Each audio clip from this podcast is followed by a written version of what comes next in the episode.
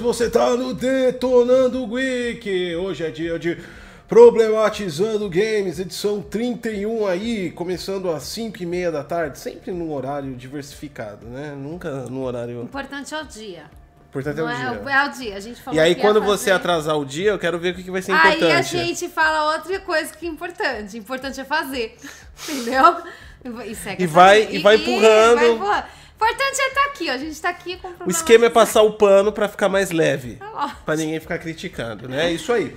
É, muito obrigado pela, pe- é, é, é, por todos aí que estão assistindo a nossa live, que está sendo transmitida simultaneamente aqui no YouTube e também lá no Twitch. Exatamente, nós temos aqui algumas pessoas no Twitch, 20 espectadores aqui no Twitch agora, nesse exato momento. E nós começamos aí com um assunto que bombou aí, na, na, na verdade não bombou, né? Na verdade tá saindo, mas não tá criando um, um fórum assim de de, de popularidade. Não, não que as pessoas concordem ou não concordem, mas é uma questão que não tem abrangido tanto assim quanto os games em si, quanto os lançamentos. Mas o problema é que nós trouxemos isso aqui para o, o Problematizando Games, porque, cara, é... vai afetar com certeza absoluta os games isso. Vai, com certeza. Vai afetar, vai afetar muito. Tá tendo aí uma, uma, uma mudança aí em vários estúdios, tá tendo uma mudança de comportamento. É, os estúdios não estão passando só por um período de transição, de geração de tecnologias, mas também de processo de trabalho, comportamento de trabalho e todas, os outras, e todas as outras questões aí que são abrangentes é, na, no desenvolvimento do jogo. E é claro, é lógico que isso vai, isso vai afetar a gente. E quando pega uma grande, vira efeito dominó, né? Vai descarregando. É, você pode ver que as coisas só tomam força quando uma grande se ferra. Porque daí vai caindo todas, a- todas as outras que vêm pra baixo, vai caindo. E a bola da vez é a Ubisoft, o diretor executivo desde 1988 da empresa, praticamente um sócio fundador quase, né, tirando que são os irmãos que fundaram a empresa, mas ele rodou, tá? Ele rodou por causa da hashtag MeToo. E o Você MeToo, vê que a internet É. realmente gosta de cancelar a galera. MeToo tomou no Me Too, É, é, exatamente. exatamente. A gente vai explicar toda essa loucura aí, a gente vai trazer o assunto aí pra galera, a gente vai discutir sobre isso. Você pode participar aqui, mandando assuntos por- para o Superchat. Lembrando que não vamos responder dúvidas técnicas, galera. Não manda Superchat de dúvida técnica, não é a live DGTech do DG. Tá bom? A live é de sábado e hoje tem uma live DGTech para membros do canal, então você pode aí, se tiver alguma pergunta técnica, economiza o dinheiro do Superchat e vira membro do canal que eu consigo te responder hoje à noite, em torno de umas nove e meia da noite. Outra coisa também que vai acontecer, a live DGTech de hoje não vai estar com a Sati, porque a Sati vai estar no Twitch ao vivo, jogando Destiny, né? Vai lá ensinando do zero, ela ia começar ontem, só que a- o jogo é tão bom que o servidor Ó, tava off. Olha, O jogo olha é tão que bom fala. que o servidor tava offline. Não, pior é que todo mundo tava online e aqui tava offline. Que ódio que deu. Mas enfim. Então, acontece. tava, então a gente não vai estar respondendo dúvidas técnicas. Se você quiser participar do assunto que a gente vai trazer aqui, ah, sinta-se à vontade para mandar um superchat aqui pra gente. Galera que também tá no Twitch aí, muito obrigado. Ainda não dá para virar membro do Twitch, inscrito do Twitch, porque a gente tá começando. Hoje essa live nos transforma em afiliados. Que era pra ser ontem. Era vamos pra ser deixar, ontem. Vamos porque o Twitch, isso. o Twitch você tem que ter o número de horas, o número de seguidores, o número tal. A gente já bateu todos os recordes pra chegar afiliado e faltava só uma live. E hoje o Problematizando inaugura aí a live Viu? do Twitch.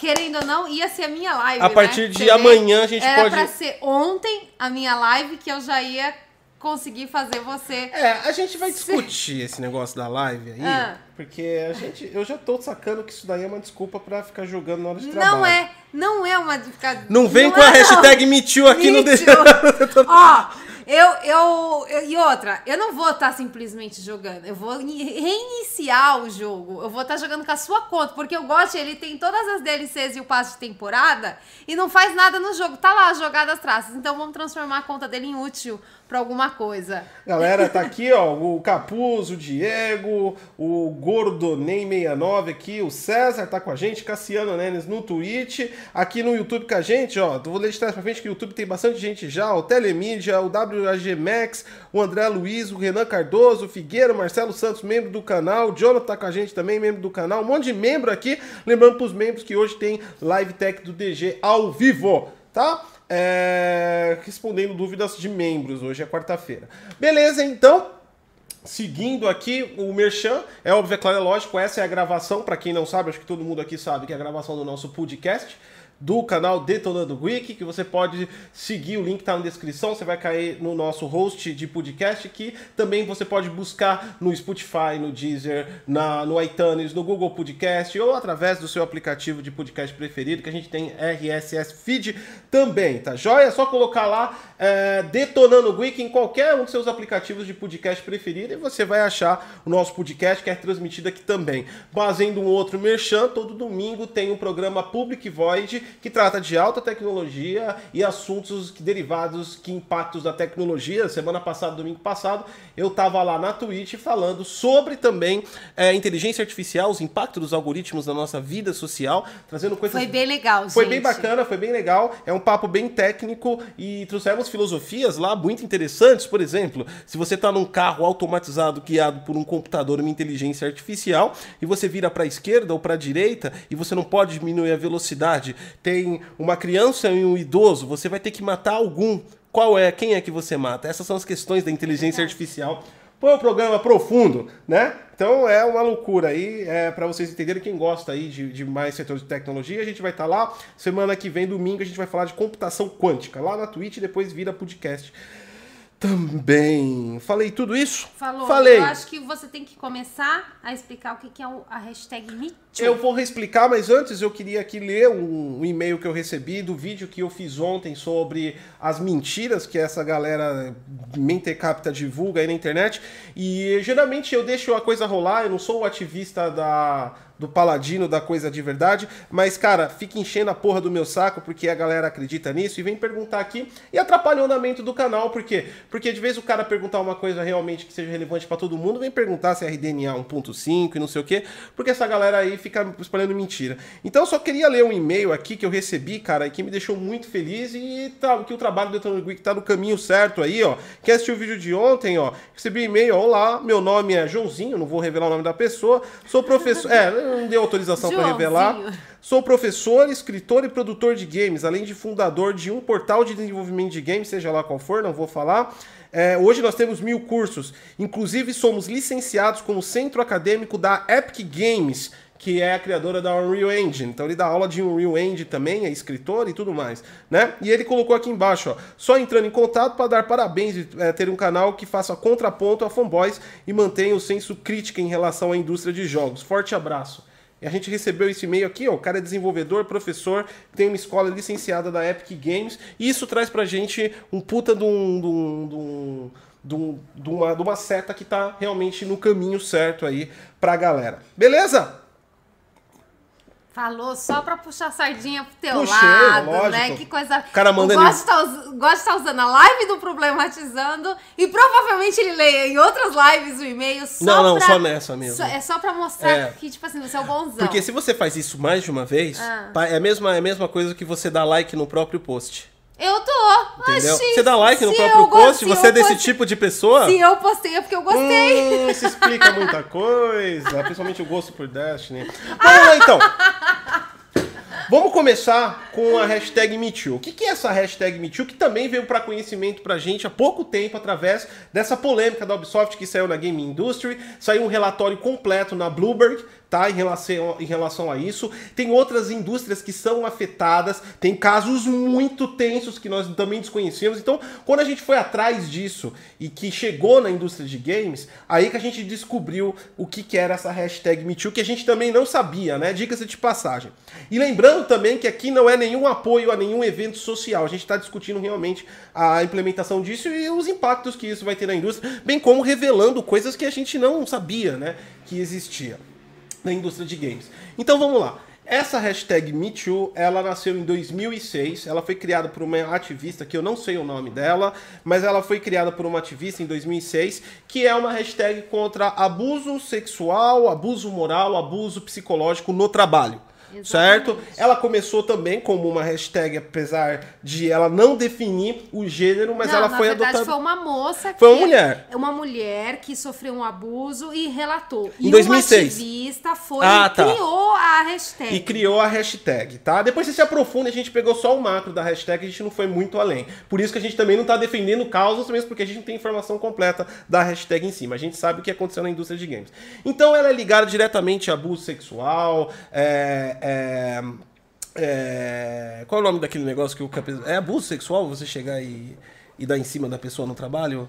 É, Não é abuso, tem outro nome. Então, é ligado para esse tipo de coisa. Ela também é ligada a abuso psicológico, por exemplo. Você, como fator de você estar o chefe, o caralho, você vai lá e começa a esculachar funcionário.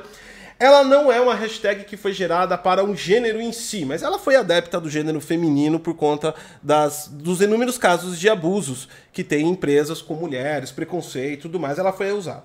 Essa hashtag criou em 2006, não foi pra frente, ela foi lá, né, aquela coisinha e tal. Em 2007, 2017. Assédio. Assédio, isso. 2017 ela levantou de novo, é, ela criou força em 2017. E a partir de 2017 ela começou a, a entrar em várias áreas da, da, da indústria. É, uma atriz que levantou a hashtag nas redes sociais. Uma atriz de Hollywood levantou, então foi toda aquela causa social ativista, né? Coisas do Twitter. O Twitter é o, san, é os, é o santo das causas impossíveis. O Twitter é impressionante. Você coloca Você tem um problema, Twitter, você tem um problema, mete uma hashtag É no verdade. Twitter e espera ele resolver pra você. E aí o que acontece? 2017 criou força de novo, essa hashtag por conta dessa atriz e tudo mais.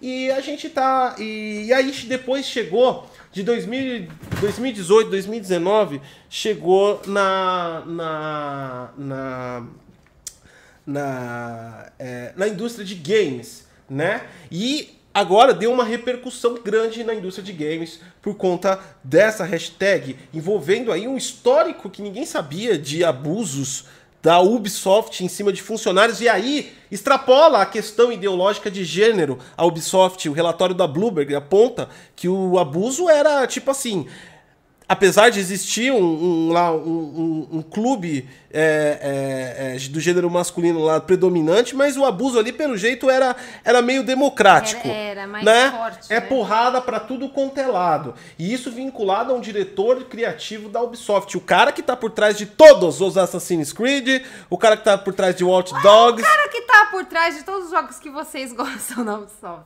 né? É meio complicado isso, né? É, exatamente. Então, então tipo assim. é, então, é, o cara, tipo assim, inegavelmente, inclusive, tanto é que foi comprovado que ele fez isso, que ele foi espirrado da Ubisoft, mas tem aí um. Cara, a Ubisoft eu nem sabia de tudo isso, ela tem uma história aí de, de que os irmãos, a família, o lance nepotista ali dentro da empresa. Esse cara era tipo o braço direito, esquerdo, o pé direito, esquerdo, cabeça e orelha deles, entendeu? E eles jogaram tudo na mão desse cara e esse cara começou a fazer um verdadeiro caos aí na e empresa. aí a gente vê aquela velha história. O cara ficou muito velho, não acompanhou as gerações e as tendências e tudo mais, e é- acabou onde acabou, né? É, então, e aí, tipo assim, acontece isso, e, e, cara, isso a gente tá vendo na indústria com todo geral, né? A gente trouxe essa, essa, essa, esse assunto aqui problematizando, porque não é só um assunto direcionado, como eu disse, a gente não tá levantando e esse daqui não é um conteúdo pra, pra, pra, pra colocar alguma coisa na sua cabeça, a gente não tá apoiando nem desapoiando a hashtag em si, mas a questão é que é de novo um assunto ligado a tratamento de funcionários, isso impacta tudo. Isso impacta pra gente, né? A gente já teve as histórias dos, do- dos crush lá atrás, né? Do que é, é- é- Não, vamos falar a verdade. Não, crunch, crunch, Não né? é crush. crunch. É. é escravidão. É, que a sola lá, O chicotinho, crunch é uma palavra muito bonita. É escravidão. que a sola lá no chicotinho é, é- é, os, os, os, os, os desenvolvedores, né? E, cara, é, e agora isso também, isso começa a mudar, né? Porque, tipo assim, a gente vê que a indústria tá com problemas sérios no processo de trabalho, né? E aí vem aqueles executivos e fala, não, porque os jogos demoram muito pra se fazer. Agora, uma coisa que ninguém fala, e a rotatividade? Dessas Não, pessoas. E aí, ah, não, os jogos demoram muito pra fazer. O que, que isso tem a ver em você catar e escravizar a galera? Então, mas será que os jogos demoram muito porque os jogos realmente demoram muito? Porque sim, é um processo demorado, mas beleza, será que não extrapola por causa de todos esses conflitos? Mano, você imagina, em alguns casos deve ter uma rota. Alguns setores deve ter uma rotatividade de pessoas grande. Porque não é todo mundo que aceita esse tipo de coisa, tá ligado? É. E ainda agora a gente tá ainda conflitando. Olha que, olha que coisa interessante, que a gente vem, vem, vem notado também uma mudança de marketing de todas as empresas, né? Por conta aí que eu não sei se a galera já sacou, mas vocês estão ligados que quem nasceu em 2000 tá fazendo 20 anos agora, né? É, né? Você vê como a gente é É, velha, dá, dá então, até um susto. A galera que nasceu no ano 2000 tá fazendo 20 anos agora, ou seja, tá entrando no mercado de trabalho, tá terminando faculdade, vai se ingressar na. Não, já tá no segundo ano de faculdade. Não tá Ah, depende. Se o Ah, cara é, fez dep- é, tecnólogo, ele já terminou É, a faculdade. verdade. Ele entrou com 18, fez tecnólogo dois anos, terminou a faculdade. Então a gente pode considerar que é uma geração que está ingressando no mercado de trabalho. Já. E o mundo capitalista, a geração dominante, não, não entende errado, não. É a, é a- é a geração que consome. Né? Então eles vão virar consumidores Sim. dessa geração. Eles deixaram de ser é, filhos dos consumidores e passarão a ser consumidores e terem filhos para consumir. Né? Então nós estamos Ah, muitos já devem ter até filhos. é, e essas pessoas não são só consumidores, mas também são pessoas do ambiente de trabalho, né? Que as pessoas estão se formando, a indústria está crescendo. Eu acho que tem muita gente que tem o sonho de se formar, por exemplo, em área de games e trabalhar com games. É uma indústria que, até no Brasil, que é tratado que nem lixo de te- tecnologia, né? É, Tem crescido bastante. Tem crescido bastante. Pra você ver como é, é osmótico o crescimento de games, né? Então, quer dizer, é um assunto extremamente complicado, porque tá chegando uma nova geração que pensa muito diferente dessa galera das antigas. Então, além das questões de abuso, as, as, as questões sociais que estão inerentes nisso, nós também temos uma nova leva de pessoas chegando de idades diferentes que pensam totalmente diferentes. Né? Esse Inclusive, depois eu vou trazer até uns casos que eu tenho aqui do meu, da época que eu trabalhava, né? Que eu gerenciava equipes, que, cara, cai como uma luva. Aliás, a gente eu, tá se confirmando cada vez mais o que eu falo aqui no, no, no, no Problematizando, que a indústria de games está passando pelo que a indústria de software passou há 15 anos atrás. 10, 15, 20 anos atrás. Você vê né? como a indústria de games tá meio Eu, atrasada. cara, eu vejo essas coisas da indústria de, de, de games e eu, e, eu, e eu falo, cara, eu passei por isso da indústria de software, né? Não que não tenha ainda hoje, mas melhorou muito, muito, né? Software corporativo e tudo mais. Né? Mas beleza, fala do cara da Ubisoft aí que você ia falar. Não, o cara da Ubisoft, ele não, não assumiu a Ubisoft em 88? O- não, ah, é, ele, ele entrou lá em, em 1988 com os irmãos que, que são os donos da Ubisoft. Então, em 88, eu tava nascendo. Então, você, olha como esse cara já tá ultrapassado. Então, mas ele tá ultrapassado, mas foi o cara também que diretor. É que eu tô Então, falando. é... é- a faca de dois gumes. Eu não tô aqui pra. pra a gente não tá aqui pra, pra criticar e falar que o cara é o monstro Godzilla, porque é, é triste a situação. Não, eu tô A- a- falando a- o ato humano dele foi realmente triste. Mas o. Não vem falar que também o cara não produziu nada de bom, né? A Ubisoft, Não, eu acho que com ninguém- certeza. Ninguém é 100% ruim. Com Ninguém certeza a Ubisoft chegou onde, onde chegou e um, dos fatores foi esse cara, né? Não foi só ele, mas um dos Não, fatores. mas ninguém é 100% ruim. O cara, ele tomou uma atitude infeliz, ele pode ter tomado outras atitudes infelizes, mas o cara não é 100% ruim. Ninguém é. Pode continuar. Tá, então vamos lá, deixa eu colocar aqui a, a matéria. Por exemplo, Leonardo Santos, do Twitch, tá ao vivo. tá ao vivo, tá ao vivo no Twitch e no YouTube. Ó, o João Paulo Moreira mandou dois reais aí, ó. Boa noite. Melhor hardware, deixa para o filhão. KKKK. Eu não entendi. Acho que é pro seu filho. Ah, é, puta, nem fala, Não, seu mano. filho não. Só falei seu filho como se, fosse, como se não fosse meu filho. É, tipo nosso filho, pronto. O, não, então, puta, ontem aconteceu até uma coisa chata. Eu comprei um water cooler pro menino RGB. E Ele ficou super empolgado. tava super empolgado e no final acabou em tristeza, choradeira. E eu tive que, eu tive que desembolsar uma grana do TF2 na Steam pra ele ficar feliz, porque o bagulho veio com bolha de ar dentro e aí tava parecendo uma britadeira. Você ligava o- a bomba de ar do bagulho. trrr, Foda pra caralho. E se pior que você sabe qual é o problema e não pode arrumar, porque não você perde a porra da garantia, aí tem que devolver. Resumindo, Resumindo, eu uma dor resumindo, de cabeça. Dor de cabeça, eu entrei em contato com o vendedor, eu tô devolvendo o negócio pra pegar o dinheiro de volta e já gastei dinheiro de novo Pra comprando outro. outro, porque agora vai ter chegar que ter. rápido, porque senão agora vai ter que ter, eu me fudi e aí fudeu tudo.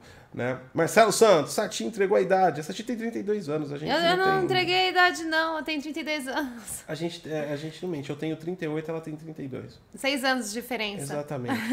né? E é isso aí. Então aqui, ó, saiu, por exemplo, para você ter uma ideia, ó, na Game Industry, tá? É, CEO da Ubisoft, quando informado sobre má conduta no passado, tomamos decisões difíceis. tomamos decisões difíceis, tipo assim, a gente a gente escorraçou um monte de funcionário. Mas né? poxa, era difícil, né? Não, inclusive tem, tem outros negócios, né? De, tem outras empresas. Não é uma coisa pertinente só da Ubisoft, aquela ficou mais não, famosa. tem várias. Não, é que o Ubisoft explodiu agora. Mas quem não lembra do caso da Razer? O, ca... o, o japonês lá da Razer que catava e quebrava teclado na cabeça da galera? Puta, é mesmo, saiu essa O- história. Então, lá, o japonês. É- Aliás, a Razer acabou Nossa, se envolvendo. A. Razer acabou se envolvendo numa polêmica aqui no Brasil com aquele streamer. É, então. Que nem é. entra nessa polêmica, pelo Não, amor de Deus, porque essa é mamilos de verdade. Não, não né? entrar nessa polêmica, Mas não. teve uma, uma polêmica aqui. Mas é, o cara lá da Razer, ele. Os funcionários chegaram a falar que tinha medo de fazer reunião lá com o CEO, porque saía de lá com hematomas físicos. Mano, o cara jogava as coisas em cima do- dos funcionários, ele quebrava dos teclados da Razer lá que vale um milhão de dólares na cabeça da galera. Ah, mas pelo menos, ó, tipo assim, vamos. se a Vamos gente for- testar a resistência Se você for produto. olhar pro lado positivo, você vai tomar uma tecladada na cabeça. Pelo menos foi Pelo um menos Razer. é da Razer. Foi um, foi É, um Chroma é. Razer RGB. É, pelo menos não Fala, é qualquer coisa. Fala assim, ó. Eu fui humilhado na frente de todos, tomei cinco pontos na cabeça, mas eu fui atacado por um teclado que vale mais de 1.500 reais. Entendeu? Você pode ter sido espancado pelo seu chefe com um tecladinho da Calunga, de 20 conto. O meu é Mas exclusivo. eu acho que, independente de. Ai, ainda mais se eu penso você fica com a marca da cobrinha na testa. Mas eu acho que, independente disso, nenhum dos dois ficaram muito felizes. Mas esse negócio de, de, de abuso das empresas já não é de hoje, né? E agora tá explodindo do. Dos gays. Tá acontecendo a mesma coisa que aconteceu. Acho que todo mundo lembra daquela época de Hollywood que começou a surgir um monte de gente relatando sobre assédio, sobre abusos. E foi assim um período horrível pra Hollywood. Tá acontecendo a mesma coisa com games. Ó, Agora uma- a gente vai passar por esse período Ó, horrível vou pegar um games. trechinho do relatório da Bloomberg aqui, ó, que é o relatório que saiu e depois a Game Industry tirou desse relatório. Então a fonte é a Bloomberg aqui, você pode entrar lá no site e verificar. Tem um trechinho aqui, ó, uma mulher que trabalhava na sede da Ubisoft, tá? Diz que enfrentou assédio repetido lá. Os colegas enviaram mensagens sexualmente explícitas, incluindo vídeos pornográficos, diz ela. Então era uma putaria que rolava na Ubisoft Gente, que putaria, Ubisoft. né? É, incluindo vídeos pornográficos. Diz ela. François, que era é, é, vários níveis acima de ornanograma, convidou para beber quatro ou cinco vezes e ela recusou o convite. Então tinha um cara lá que era chefe dela e chamou ela. Ah, mas aí o cara chamou ela para beber, até aí tudo bem. Né? Você pode conhecer a pessoa. Não, tipo assim, ó, te chamo para beber lá no trabalho. e- Depende. não, eu vou te chamar pra beber. Se você falar não, te chamar de novo, aí é foda. O problema é que ele fez cinco vezes, mas tudo bem, não vamos defender, não. A mulher. É, não dá pra defender, tá foda. Cinco, não, são cinco é, vezes. cinco vezes, né? Cinco vezes. O cara precisou de Porra, cinco não. Não citou como? Cinco não. Né? Eu Cinco já colocava não. uma plaquinha na mesa. Não quero beber É. com você. Ah, mas beleza, né? A mulher que pediu para não ser identificada, preocupações de falar com o público prejudicaria sua carreira, diz que relatou aos, aos incidentes ao RH e nada aconteceu. Mais tarde, disseram-lhe que teria que mudar para um estúdio da Ubisoft de um país diferente. Né? Então, tipo assim, a mulher teve que mudar de estúdio aí, mas talvez. Aí não dá pra saber se está ligado direto ou não direto com o assédio do cara, né? Mas tudo bem. Ela fez o que diz, costumava. é, é, ela o fez e diz é que tá na tradução aqui, né? Então o cara costumava dizer pra ela: você não pode ser produtor, você é mulher. Menos de um ano após a mudança, ela desistiu. Então ela queria ser produtora de games e o cara falou que ela não poderia porque ela é mulher. Né? Funcionários e ex-funcionários dizem é, que a Haskell permitiu um mau comportamento, transformando trimestres editoriais em uma espécie de fraternidade de Animal House, né? Ou seja, uma fraternidade de faculdade. As pessoas que trabalhavam no departamento descrevem vídeos pornográficos. De novo, vídeos pornográficos. Mano, eu não acredito que os era- caras assistiam. Os caras assistiam. X-Vídeos lá na Ubisoft. Pornozão 24 horas. Tá explicado aquele monte de piroca no Assassin's Creed Viu? Odyssey. Viu? Né? É, vídeos pornográficos, almoços embriagados e um coro de piadas Não, inapropriadas. peraí, almoço embriagado. Gente! A Ubisoft virou, virou Playboy. É o que eu tô te falando. É o que eu tô te falando. Mas mais pra frente, eu vou contar alguns relatos da vida pessoal do GOT como desenvolvedor de software. Almoços embriagados, isso da, os caras encher a cara na hora do almoço e voltar pra trampar, isso não era uma coisa, isso não é uma coisa incomum. Ai, eu não sei, eu nunca software. passei por isso, não. Eu era da galera lá de, de hardware, nunca passei por esse tipo de coisa, não. Ó, cinco trabalhadores dizem ter denunciado François ao RH, que é o cara, em vários pontos da última década, algum deles várias vezes, por incidente, incluindo posições, proposições sexuais e agarramento genital. Então, o cara assistia pornozão, assediava todo mundo e ficava segurando a piroca na frente dos funcionários. É um ótimo ambiente de Caralho! trabalho. O cara realmente é um... O cara realmente é, é um... Imagina o cara lá com cervejão, fazendo reunião e tá, tá, tá. com a minha califa lá no, no telão. Aí é Puta foda. merda. Aí é foda. É difícil você manter um ambiente de trabalho. Já imagine, né? Vamos decidir, ó. Todo mundo pelado, é regra. É, vamos decidir aqui, ó. Chega lá, pô, ó, imagina o Syndicate. Deve ter sido isso, aqueles bugs do Assassin's Creed Syndicate, né? O cara chegou lá, o, o, o, o sênior lá, né? O, o cara do QA falou: não dá pra lançar, não dá pra lançar, porque tá cheio de bug, a galera vai criticar. Tem cara voando na tela, né? A gente pega aqui, tem um cara voando na tela, não pode lançar. O maluco chegou assim. "Ah, Cala a boca, você não é produtor. Já dá um gole lá no chopão. Coça o saco assim, foda-se. Que absurdo, Se esporra aí, compra. Lança essa merda aí mesmo, entendeu? E vamos sair à noite. É sério, que absurdo. né? É, embriagados, é, piadas inapropriadas. Cinco trabalhadores dizem ter denunciado François do RH em vários pontos na última década, algum deles várias vezes, por incidente, incluindo. Ah, tá, já falei de posições sexuais. O ex-funcionário da Ubisoft diz que escreveu um e-mail ao CEO há alguns anos sobre problemas com François. Pouco tempo depois, François foi promovido. Então, quer dizer, o cara escreveu um e-mail falando: ó, o cara pega pega na piroca na frente de todo mundo, tá assistindo um filme pornô e vira o iscão na sala de reunião. Aí o pessoal da Ubisoft, o comitê de CEO da Ubisoft, tá certo, Tá promovido. tudo certo, é. Se tá fazendo orgia lá na Ubisoft, tá certo. É isso aí. Tem mais coisa aqui, inclusive, falando que o Assassin's Creed Odyssey era pra ser protagonizado só pela Cassandra, né? A mina. É. Não era pra colocar, e aí os caras falaram que mulher não, Não vende. vende. Né? É, foi esse cara aí Enfim, falou. tem várias coisas aqui da história da Ubisoft, mas não tá se restringindo a única exclusivamente à Ubisoft, esse caso. Tá se restringindo. Não, é. Fala pra eles lá do. do... Gente, então, quando eu tava olhando essa, essa reportagem, eu me deparei, tem vários estúdios que estão passando por isso, mas é cinco minutos de pesquisa na internet vocês vão achar. Mas achei um que é muito interessante, gente, é um absurdo. Chega a ser escroto demais. Sabe a música do Elder Scroll? A música é foda pra caralho. Foda, né? O cara, tipo, você fala, mano, o cara manja pra porra, né? O cara que fez a música, ele estuprou a funcionária. E aí você fala, não, mas tá investigação. Não, tá tudo acusado, mais, então. Tá acusado. Não, não é bem por aí. Ele catou e mudou de trampo. Foi e estuprou de novo a outra menina. Teve Oxi. duas acusações. Meu, você tem ideia? É, uma já é que- foda. Não, então, Agora quando duas? um você chega e fala, aí você fala, pode, a gente tem que ver os dois lados da moeda, né? Agora, quando começa a passar de um, você começa a ver que é um comportamento da pessoa. É, então, por exemplo, até esse cara mesmo, a gente pode até. Por exemplo, existe aqui um ponto que eu, que eu falei, que é o, até um choque de cultura. São pessoas novas ingressando no mercado de trabalho com, com, com, com pensamento, com, chefiadas por pessoas com pensamentos antigos, né? A galera da década de 90 claramente pensa de outra maneira, né?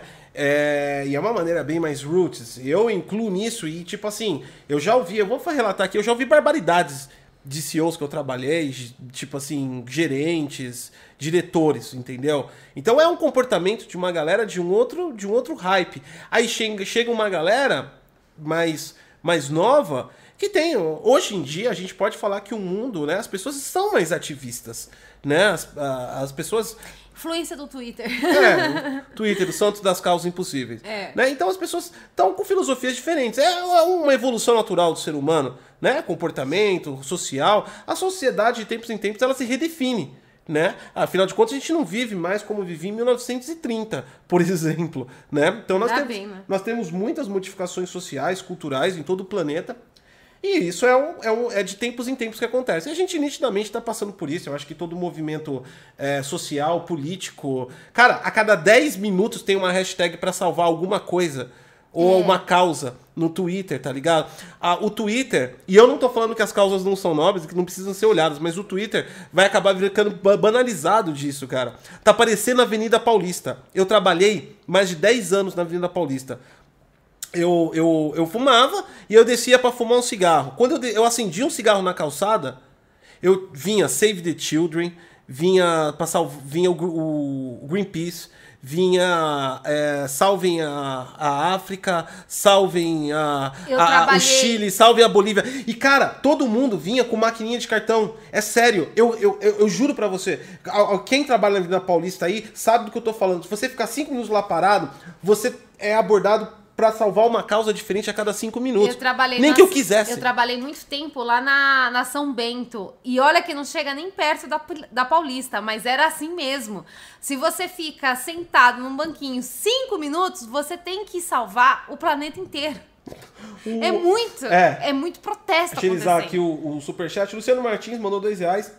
E o downgrade de Ghost of Tsushima. Vai sair um vídeo sobre downgrade aqui no canal para que vocês entendam é, a questões de downgrade. Aí lá eu me pronuncio. Aqui a gente tá falando sobre alguns- É, o Gotti vai falar bem sobre downgrade. downgrade. E... E não vamos só falar, a gente vai mostrar. Vai mostrar, Vai exatamente. mostrar, eu vou mostrar como é que funciona o sistema de otimização global, por exemplo, de um jogo, sistema de iluminação. O que é arte e o que é decisão artística, o que é downgrade. Mudar a luz é downgrade? A gente, vai, a gente vai trabalhar com tudo isso e vai dar casos de uso, inclusive de Ghost of Tsushima também, tá bom? Vai ser um conteúdo muito interessante, eu tô preparando ele. Como é um conteúdo que tem que trabalhar com exemplos na Unreal Engine, então eu dependo de um pouco mais de tempo para executá-lo, então deve sair É, aí. demora um pouquinho pra Não, eu não vou fazer. nem dar data quando sair. Quando, sair, Quando, vocês quando o vão. Gotti ele senta ali, eu vejo ele abrindo ali a Unreal Engine, você já É, sabe que vai demorar. uma- é, demora, porque vocês, e às vezes eu viajo, eu vou pra falando, isso que da hora isso, eu vou embora. né? É, o Alisson Silva mandou aí 500 ienes, ele é no Japão, aí mandou aí pra gente, tá lá no Japa lá, mano. Mais uma live top, manda um salve aqui pro Japão, Gotti, abraço pra vocês. Abraço aí pra galera do Japão, abraço o Alisson aí. Nós estamos... Nós estamos internacionais agora com o Japão também. Viu como jogar o Ghost of Tsushima já atraiu outros públicos? Eu falei pra você que ia dar certo. Nossa, que pensamento bosta, né? então, voltando aqui à nossa, à nossa, à nossa polêmica aqui, né? Que foi isso. E, cara, isso impacta em alguns pontos aqui é, extremamente fundamentais. Primeiro, no aspecto social, né? É inaceitável esses tipos de comportamento, por mais que eles existam. Ninguém tá falando que não exista. E eu acho que quem acha que isso é ficção é louco. Ou ainda não chegou no nível é, profissional que chegou nessas ousadas, né? Eu trabalhei mais de 20 anos na área de TI, eu posso. Eu vi todo tipo de atrocidade, né? Em relação a várias coisas. É, não só a questão do assédio feminino, mas a questão de, do uso de poder, enfim. Tem, tem, tem, tem várias coisas que aconteceram. Eu já cometi erros é, determinados sobre isso. Não em assédio, nunca assediei ninguém, mas eu já cometi. Eu já fiz pessoas chorarem no trabalho, não me orgulho muito disso, não, mas já aconteceu. Olha, eu tenho que dizer que eu, eu entendo as pessoas que choraram trabalhando com você. Aí, Porque vem, eu vou levantar a hashtag MeToo, porque aqui também acontece. Gente, só falta eu de- deitar em posição fetal e chorar, tá? Porque isso aqui é um abuso, tá? Trabalhar 24 horas. Então. Trabalhar tá vendo? 24 horas, não, não, porque você tá dando sabonetada, que eu tô ligado. Por que sabonetada? Porque você agora vai. Não, aquela desculpa, ela começa o tweet, gente, eu tô aqui fazendo, jogando pra ajudar o Goticose. Ela arrumou uma desculpa pra jogar todo dia. Então, gente, hoje vai rolar aquela live do Destiny. Vamos jogar? Aí, ó. Olha, é isso que eu tenho que conviver, né? Aqui não é o Me Too, é Me Choma no Too. Me chama de. Então, Me Choma no Too, né? Então, a- fora os aspectos todos de, de, de, de sociais, que eu acho que comumente a gente tem que ter sensatez. Como eu disse, eu, eu, não, eu, não, eu, não, eu não vou atrás de causas, porque as causas depois elas acabam virando radicais e aí elas mudam contextos, né? E as causas, as, as, as causas e movimentos, eles tratam as pessoas como se fossem binárias. Ou você acredita em tudo no que eles, no que eles têm de, na ideologia, ou você é contra. Né? Então esse tipo de abordagem para mim, combater preconceito com preconceito, não é interessante. Mas eu acho que os movimentos são, são, são, são viáveis e tem que ser, porque, por exemplo, levanta questões como essas, né? Não só de abuso, mas também de toda uma questão na indústria. E, cara, definitivamente essa porra afeta os jogos. A gente tá falando de um cara que encabeçou a Ubisoft por mais de 20 anos. Então, isso é bem complicado, né? Porque, assim, a gente... Por mais que ele seja um escroto que Tô- ficava não tô- eu tô levando... não tô segurando. O maluco segurava a piroca com, com uísque assistindo Minha Califa. Por mais que ele estivesse eu nesse tô com uma nível. rinite que tá, ferra... tá me ferrando. Não tô nem Ah. conseguindo falar direito. Então, Mano, quando Eu o não- cara chega nesse nível. eu não tô falando no sentido de, tipo assim, ele ser um escroto. Ele ser um escroto, vamos deixar um pouquinho isso de lado, depois a gente conversa sobre a escrotidão dele. É. Mas vamos levar ele, o profissional. Ele, como profissional, você imagina o impacto que a Ubisoft não vai levar com a saída dele.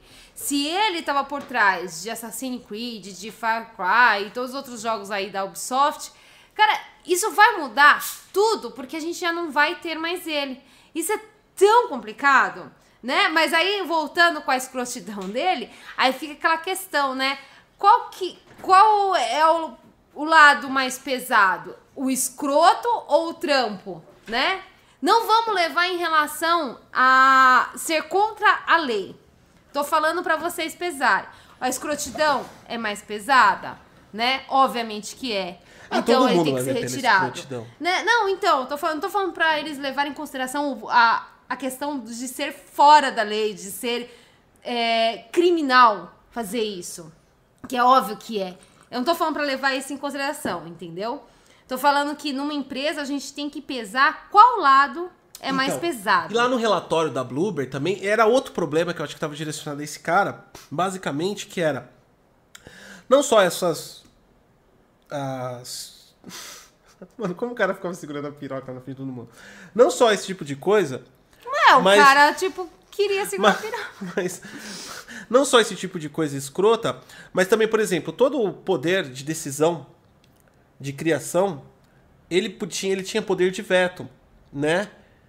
E isso também, vamos, vamos dizer que tem um- assim, o 50-50. Se o cara, por um lado, estava à frente de todas as grandes obras que teve a Ubisoft, por outro lado também ele deve ter impedido um monte de coisa acontecer. Que é uma denúncia que está lá no, no relatório da Bloomberg também, que o cara ele, ele vinha trazendo aí uma, uma cultura onde ele fechava dentro do mundo dele. É. Então vamos falar que também é uma pessoa que está trabalhando na área de jogos, que culturalmente ele evoluiu, ele teve sucesso, ele teve promoções e ele se sentiu bem com isso, ele é capacitado profissionalmente, por mais que ele fique segurando a piroca na frente dos outros, né?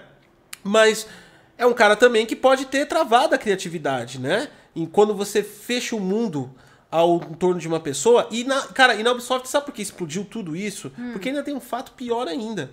É uma empresa familiar. 21% são dos irmãos. E aí tem os. Ah, mas tem os 80%, tem os 79% ainda, mas 79% são acionistas que tem 5, 6, 10, 15%.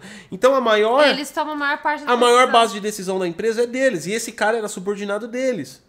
Então, quer dizer, os caras abriram capital, mas continuaram dono, é uma empresa familiar. E aí, eu entendo também que, tipo assim, esse tipo de coisa se agrava não só pelo lado do abuso, não só pelo lado escroto, mas isso deve prender a criatividade do profissional de uma forma. Como você vai competir com uma pessoa? Como você vai provar que a sua ideia é boa? Como você vai conseguir aplicar sua ideia ou até mesmo discutir ela com o seu superior, sendo que o seu superior brincava de carrinho com os donos da empresa? É verdade. Qual, você Qual não... lado que os donos vão escutar mais? Você- eu, que é um mero funcionário? Exatamente. Ou o cara que ele confiou a vida toda? É complicado. Né? Então, exatamente, isso daí, é, isso daí é muito complicado porque a gente tra- trata aí é, questões é, muito, muito, muito. Ó, pra quem tá chegando agora, rapidinho, vou fazer um, um resumo, porque eu tô vendo que tem uma galera que tá boiando no assunto. O que acontece?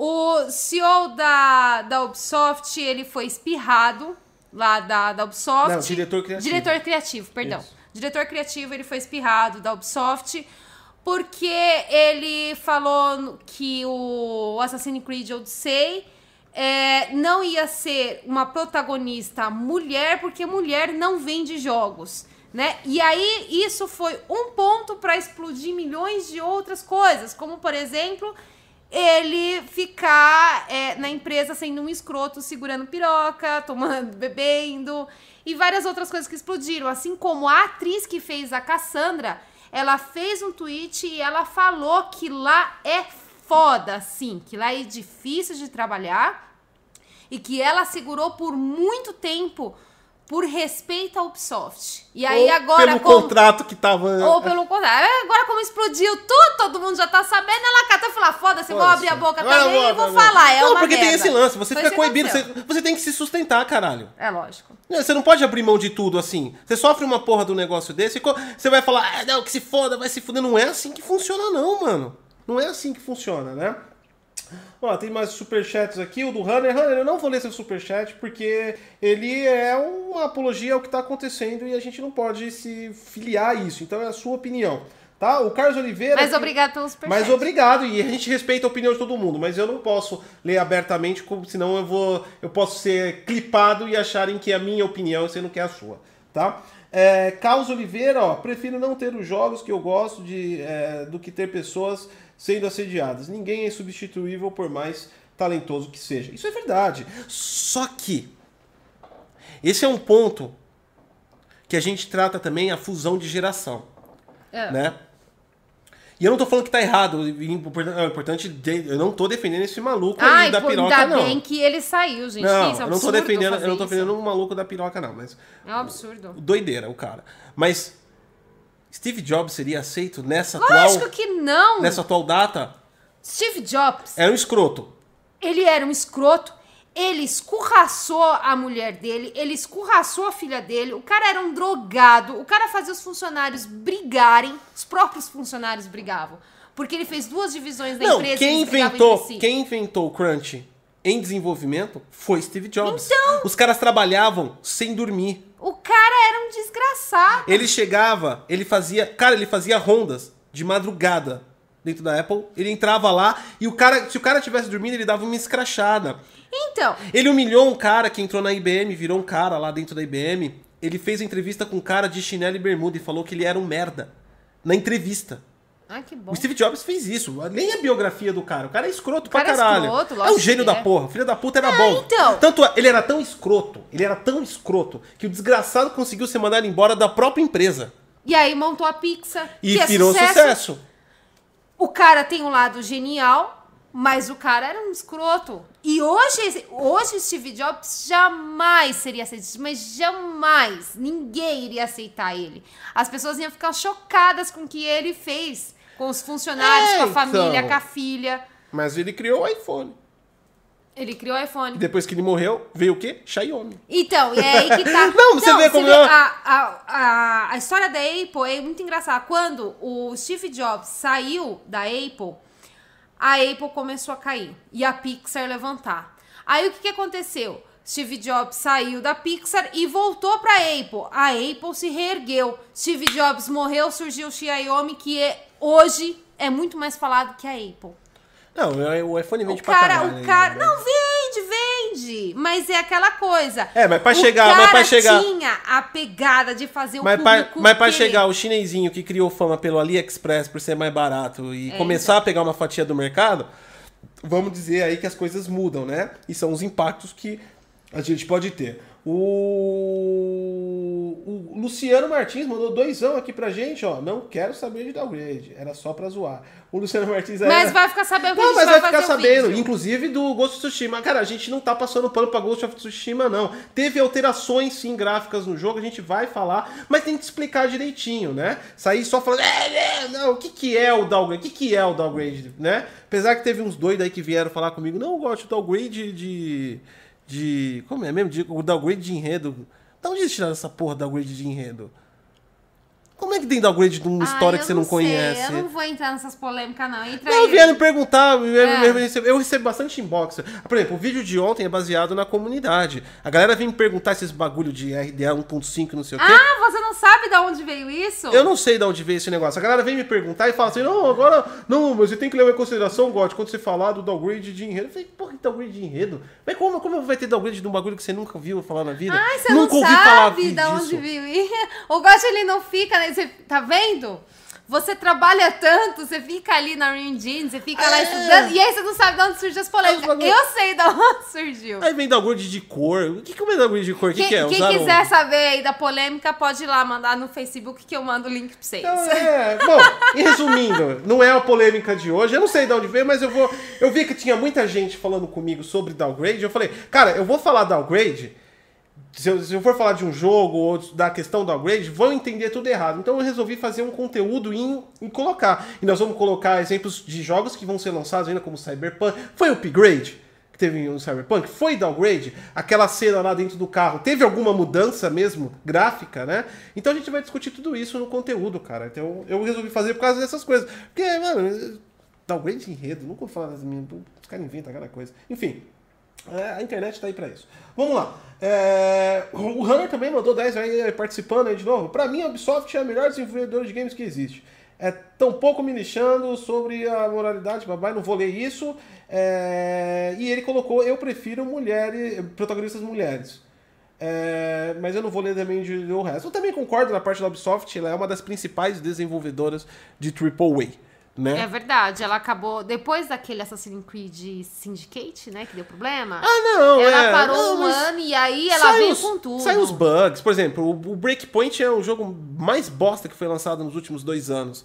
O, o Breakpoint lá, Feio, o, né? é destruir a Feio, franquia agora. Ela faz merda, como todo mundo faz. Mas não é, é inegável a capacidade da Ubisoft de lançar AAAs por ano. Eu acho que nenhuma produtora assim, fora as, as, as próprias, né, que tem bastante estúdios, que nem a Sony, a Microsoft, que lança os, os seus jogos, mas nenhuma produtora assim independente fora, nenhuma publisher fora do ciclo de lança tanto que nem eles. É, eles, né? eles são foda. Não, é foda. É uma produção como- do caralho, como- né? Aí você olha as e você fala, é, eu sei que tem crunch aqui, mas puta, o jogo é legal. Então, né? Você- né? então é É aquela. igual aconteceu o negócio lá da, do Last of Us. Todo mundo ficou sabendo da escravidão lá, mas todo É. mundo foi lá e Inclusive, eu sou contra esse paradigma de bug soft, né? Porque os jogos da Ubisoft, por exemplo, eu, um dos, meus jogos preferidos é Far Cry é da Ubisoft, né? E, tipo assim, tem bugs, porque geralmente são muito grandes, são jogos de mundo aberto, ela investe bastante nesse Viu? Porque conceito. você gosta de Far Cry. Se você estivesse gostando de Destiny, Então. que hoje vai ter live do Destiny, se você gostasse de Destiny, Destiny é um jogo tão perfeito que não Tem, tem bugs. tem, tem bugs, mas eu acho que, eu acho que ultimamente ela tem entregado uma, uma qualidade boa, tirando, obviamente, claro, Ah, é lógico, esse do o Breakpoint. Breakpoint. Ghost Recon Não, Breakpoint, Breakpoint é uma duro, gente, boa. que Tá. Tanto é que eu comprei ele de novo, pra, porque eu falei, mesmo ruim, eu tô, tá, tá- tá meio sem jogo, né? Depois de que eu terminar o. Eu falei, ah, o Ghost of Tsushima é muito foda pra quem gosta de mundo aberto. Depois de terminar o Ghost of Tsushima, eu vou pegar o Breakpoint, paguei 20 conto na promoção da Uplay. Porque eu falei, 20 conto vale a pena essa merda. Ah, né? eu não acho que vale nem 20 reais, gente. Aquele É, jogo lá foi. Valeu. Valeu a pena. Tanto é que tava dando de graça aí no, no- no fim de semana de graça, deram 10, deram 10 dias de graça. Então, daqui a pouco ele vai, toma essa porra, ninguém quer mesmo. Ninguém aí. quer esse A gente jogo, precisa manter os mundo servidores devolveu. funcionando. Toma essa porra aí, tá uma bosta mesmo, a gente sabe, né? O João Paulo, o Steve Jobs era escroto também. E outra, uma mente acima da média, tem falta de paciência com pessoas lentas. O segredo é motivá-las. Aqui ele tocou num ponto que é, é, a- é a questão até que eu ia entrar, né? Tipo assim, eu acho que aí é uma questão dos. dos até administrativa. Pessoas assim, escrotonas, tem, um, tem, tem, tem o seu ponto positivo dentro de uma produção. É que nem eu falei, nem todo, ninguém, mas ninguém no mundo é escroto 100%, Só que, ruim não, 100%. só que não entrega uma equipe desse cara dando poder total. Não, Pode você até entregar, é, não, entrega tem- uma equipe pra esse cara, mas deixa ele assim. como gerente, deixa ele como coordenador, não coloca ele como diretor. Você tem que ir devagarzinho com esse tipo de pessoa.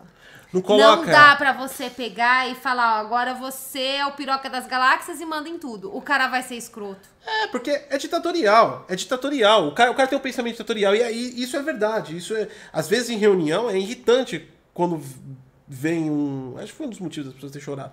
Né? E- Ah, é? Não, peraí. va- Vamos abrir a, a conversa aqui. Não. Conta. Ubisoft, conta, não. Ubisoft. Vamos contar. Por que, que as pessoas que trabalhavam com você choravam? Não, não Eu chora. que- eu não, quero- não, não, não. Olha você generalizando. Olha a internet aí. Não é as pessoas. Aconteceu umas duas, três vezes no máximo. Eu quero, eu quero me sentir mais próxima dessas pessoas que com certeza elas não, passaram uma das que eu pontas passei. eu posso contar aqui. Eu posso contar aqui, Ah. não tem problema. Uma das pontas foi, eu estava desenvolvendo um projeto muito grande de software e nós tínhamos os requisitos. Hum. E a pessoa que, que, que foi decisão dos CEOs, olha como esse lance de empresas, é, empresas de família Hum. enche a porra do saco. É. Ou aquele negócio que, ah não, é o meu homem de confiança. Isso é pior. Se você tem uma empresa, não coloque seu homem de confiança. Porque o teu amigo é, se for burro, vai te fuder, né? Coloque o, o, o currículo de confiança. É o meu, é o meu modo de pensar. Então, quer dizer, o que aconteceu nessa empresa?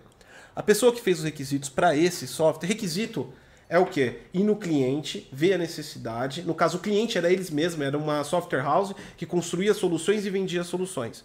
Então, eles iam Vai falando que eu preciso tomar remédio pra rinite. eles tá iam, no, eles iam no cliente, tomavam a, a, a, a necessidade e aí eles traziam a necessidade e escrevia, né? O analista de requisitos ele escreve em português, como se fosse um Word, com prints, mas ele já escreve com alguns diagramas, com já é uma literatura técnica, né? Não técnica ao ponto de código, mas ele descreve exatamente o que cada funcionalidade, tela do sistema vai fazer. Essa é a principal, uma das principais funções, fora outras coisas que o analista de requisitos também tem a, a propriedade de trabalhar, né? E aí ele entrega para o desenvolvedor, ou para o analista, ou para o arquiteto. No caso, eu coordenava toda a equipe de desenvolvimento e fazia arquitetura. E aí eu transformo o requisito dele num requisito técnico, aí técnico mesmo para desenvolvedor. Então eu pego a ideia do cara e jogo é, em um ML, é, em gráficos, em fluxogramas, para o desenvolvedor entender e até mesmo em, em casos de uso de código e já falando como vai ser a metodologia e tudo mais. Pronto, é assim que funciona mais ou menos o processo. Tem coisas mais aí abe- abertas disso. E aí a pessoa que foi contratada por essa empresa, ela foi contratada por quê? Porque o dono falou, Ah. ela tem um bom coração.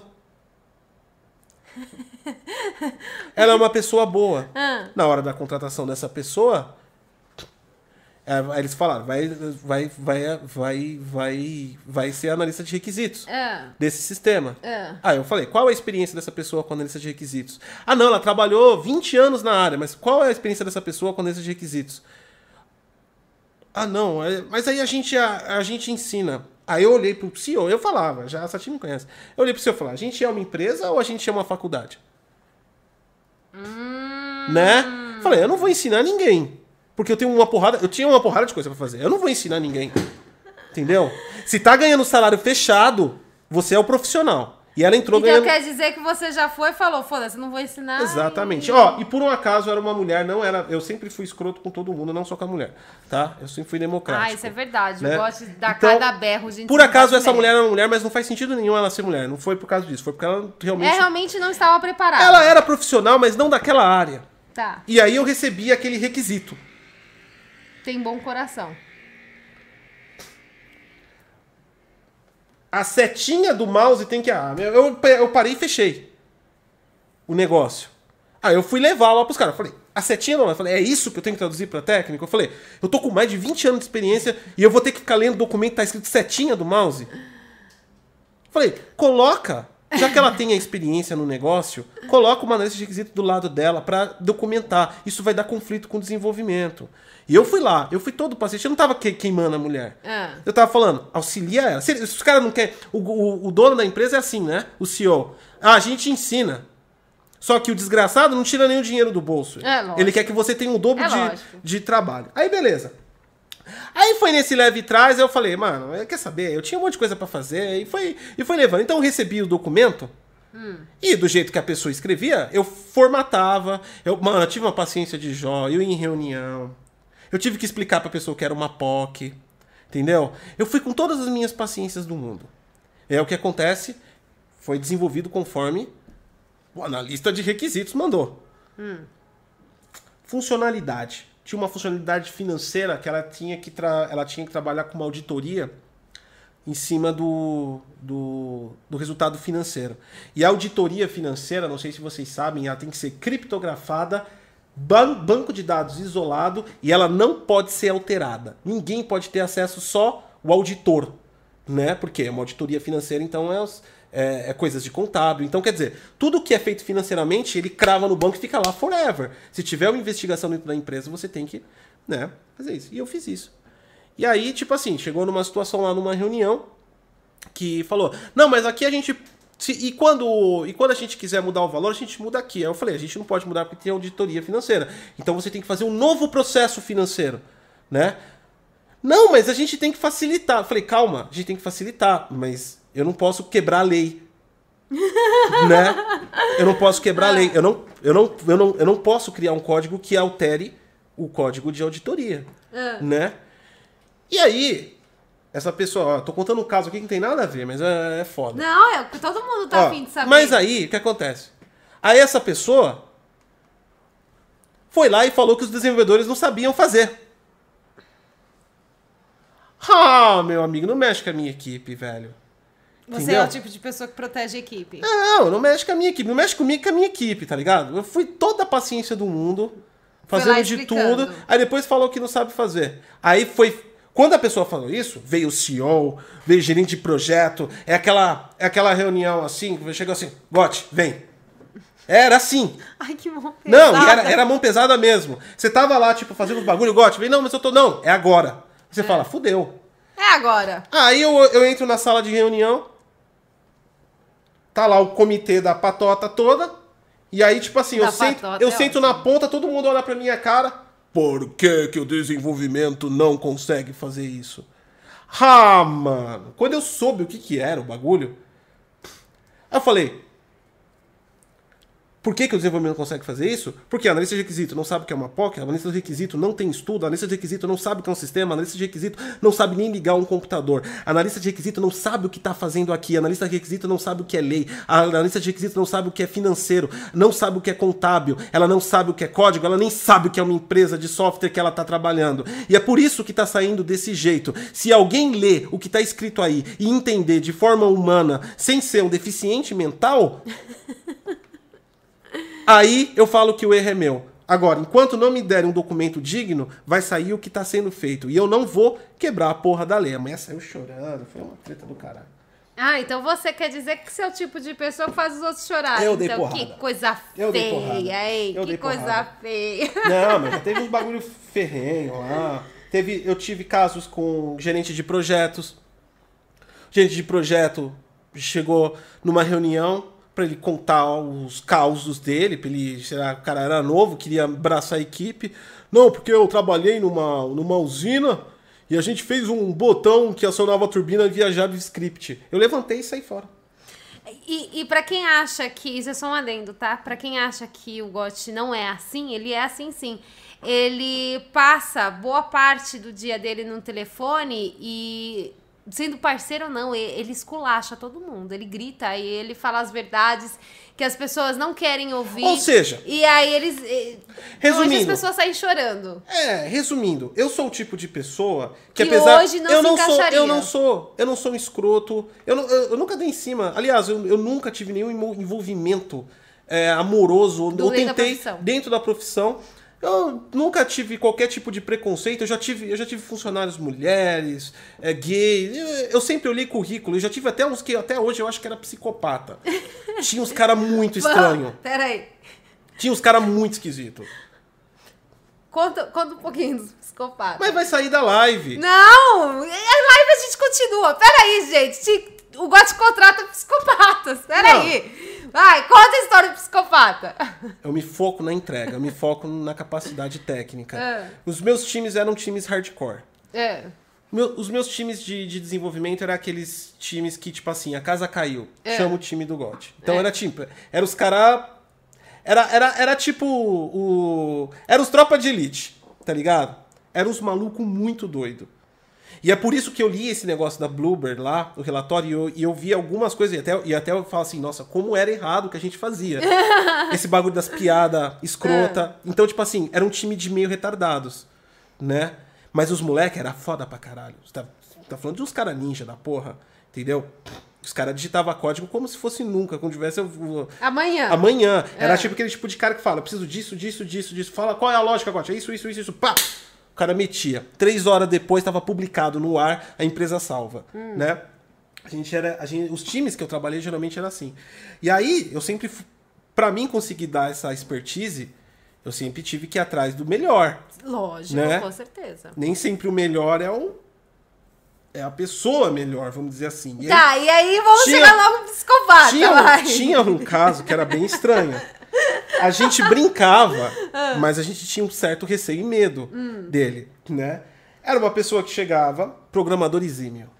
Programador exímio. O cara, o cara não, não, não digitava código, ele recitava dentro do código. cara era. Piroca. Bom, cara, moleque bom. Não tinha muita. Você tinha que entregar o escopo pra ele. Ele não era criativo, mas ele era um executor de códigos exímio. Tá. Então era aquele tipo de cara que eu falava, mano, eu preciso, corre com isso. Para! Né? Beleza, ele desenrolava no, no, no- no código. Mas, Mas ele era um todo dia, todo dia ele chegava, e aí, tipo assim, era 15 minutos pra ele começar a iniciar a trabalhar. Por quê? Por quê?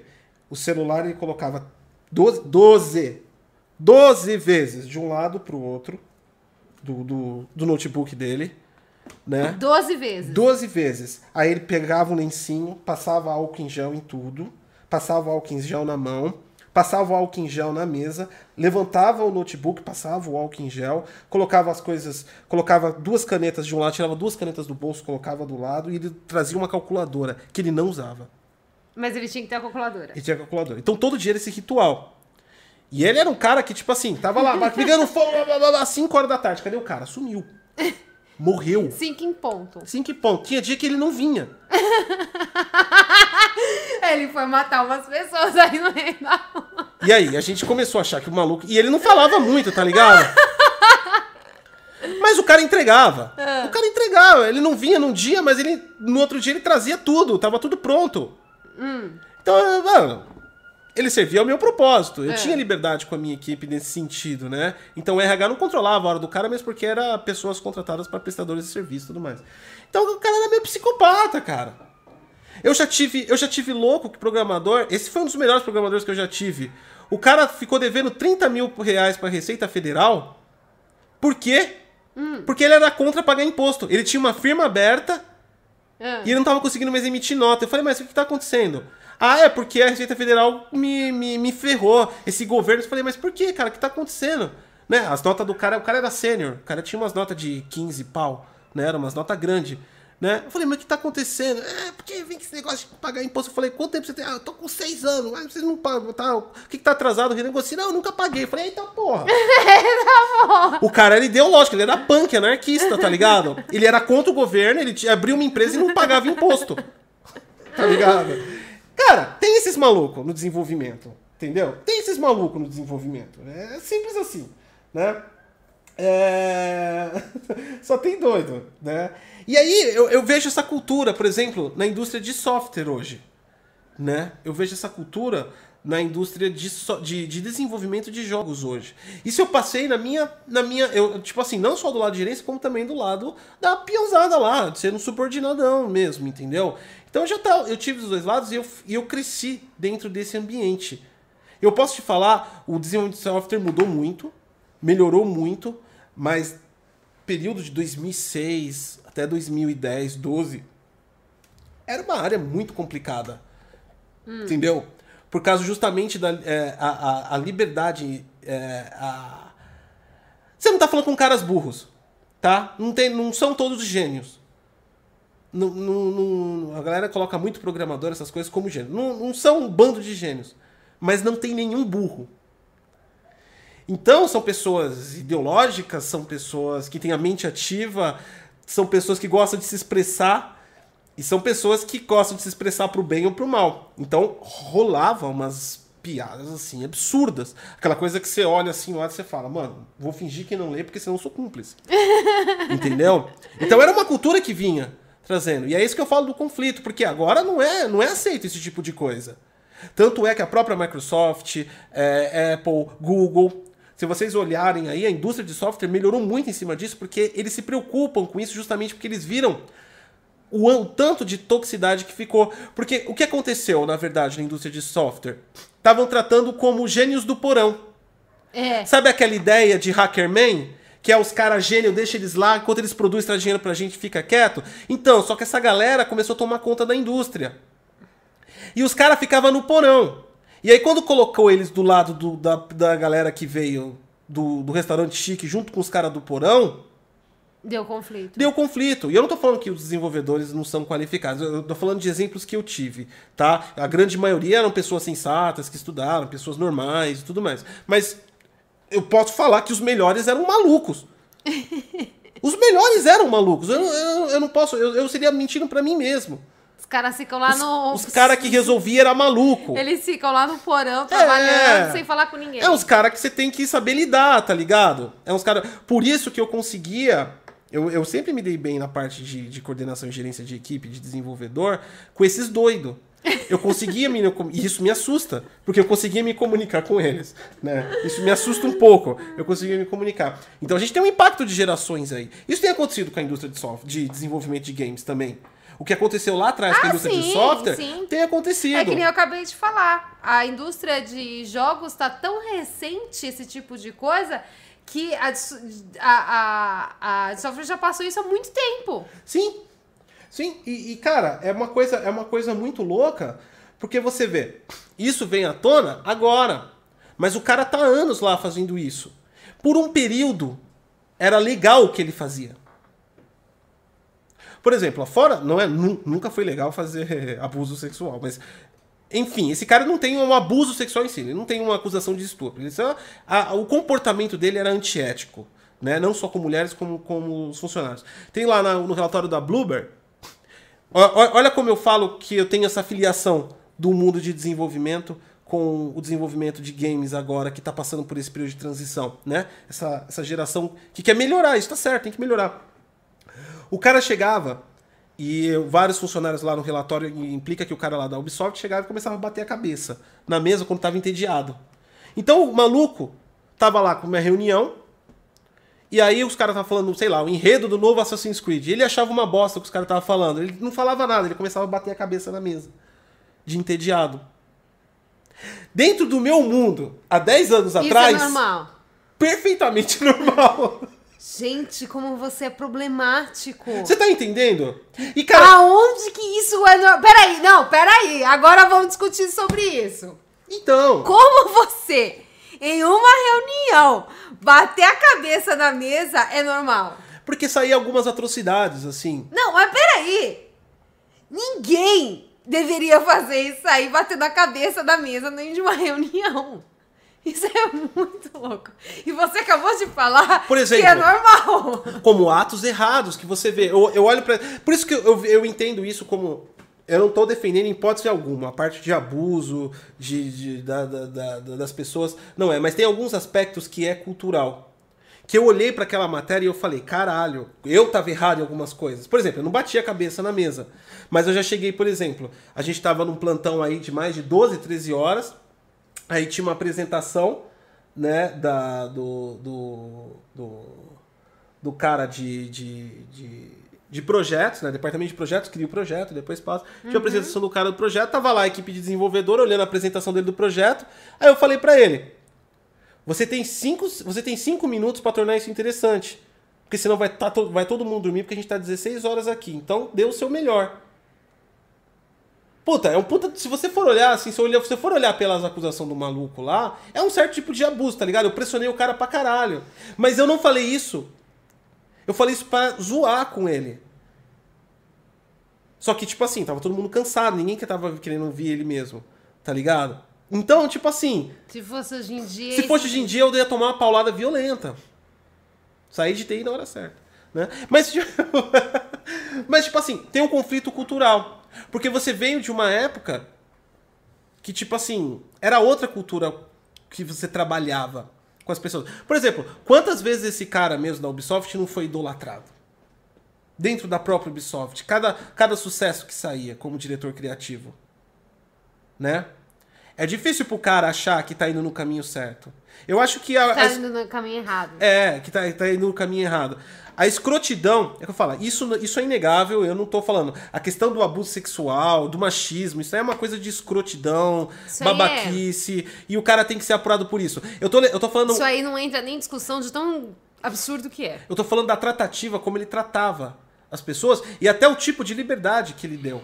Hum. Dentro da, por exemplo, se ele fazia isso, você viu, até lá mesmo. A liberdade, todo mundo pelado fazendo suruba. É, não, você vê que tinha o Todo ex- mundo bêbado, chapadão já. Essa é a liberdade da Ubisoft. Aqui, ó, o Lucas, ó, segredo pra ter uma empresa milionária, encher de maluco. É foda falar isso, mas, mas dá resultado, né? Mas não mistura com o pessoal. Mas você sabe, Não mistura com o pessoal. eu trabalhei é, numa empresa. Isso, quando eu era bem nova, eu tive uma, uma breve ilusão de que eu seria dev. Foi uma breve ilusão, até conhecer um de verdade. Eu, eu, eu conheci. Gente, o cara nem me dava bom dia. O cara não olhava na minha cara. Eu perguntei algo pra ele, ele olhou pra mim e falou assim: Você é que arruma o computador, pega esta merda e vai lá arrumar logo, porque eu preciso trabalhar. Porra, meu! Aí se fuder. Aí depois levei lá o computador pra ele, não tava funcionando o que ele queria, ele chegou pra mim e falou assim: Que faculdade que você fez que nem formatar computador você sabe? Puta que pariu! Puta gente escrota! Não dá pra trabalhar com dev. Mas, é, mas aí ele tava errado, porque na faculdade não ensina a formatar. Não ensina a ensina, formatar, tá é vendo? Mas o cara queria me humilhar. Ah, vai tomar no cu, meu. Então, tem uma certa. Tem, é isso que eu tô falando. Existe uma arrogância profissional do Existe. negócio. Existe. Eu não, não- cara, Existe. existe uma arrogância. Na parte, por exemplo, na Ubisoft eu não posso falar porque eu não trabalho lá, mas a gente tá li- conversando sobre o caso lá. Mas tenho certeza que a parte mais sênior, desenvolvedores, deve ter uma certa arrogância. É, é, é, cara, existe. Né? É uma coisa da profissão. É, Virou uma cultura ruim da profissão. Existe uma. uma- tanto é que, tipo assim, existe uma treta. Pelo menos existia. Na minha época, tá, galera? Desde 2000. Eu, eu- meu último ano vivo na área de TI foi em 2017. Mas aí eu já tava dando que se foda, que eu tava montando o canal. Então eu só ia lá pra cumprir tabela. Né? Então eu acho que o único ano, o último ano vivo foi 2016. De verdade, onde eu me empenhei no- no- no- no na área de TI, né? Mas existia, por exemplo, existia uma briga, não sei se a rixa ainda existe, mas existia uma rixa entre entre suporte, entre eh, infraestrutura e desenvolvimento. Os caras não falavam, era tipo assim, né? os desenvolvedores ficavam Não se fala. Na minha época também não se falava, não, porque o, o pessoal do desenvolvimento, eles acreditavam, assim, mas eles acreditavam mesmo, fielmente, que a gente era tudo. O, o- a galera que carregava os PC nas costas, que a gente era os pedreiros. E, e, e, assim, tipo, o pessoal de infra não falava com eles. E eles, e, tipo assim, mas eu não consegui, eu queria conversar com o cara, mas o cara, ninguém, nenhum dev abria pra conversar com, com a infra, eles não abriam. Ele simplesmente esculachava a É, galera. então, e, e, tipo assim, é, é um, é um lance complicado. Eu, eu, por exemplo, Eu acredito que ainda existe eu era, separação. eu era, eu, e isso foi uma vantagem até profissional pra mim. Inclusive eu tive promoções, eu tive acelero das minhas carreiras, justamente por essa, por essa capacidade de transitar nas duas áreas, né?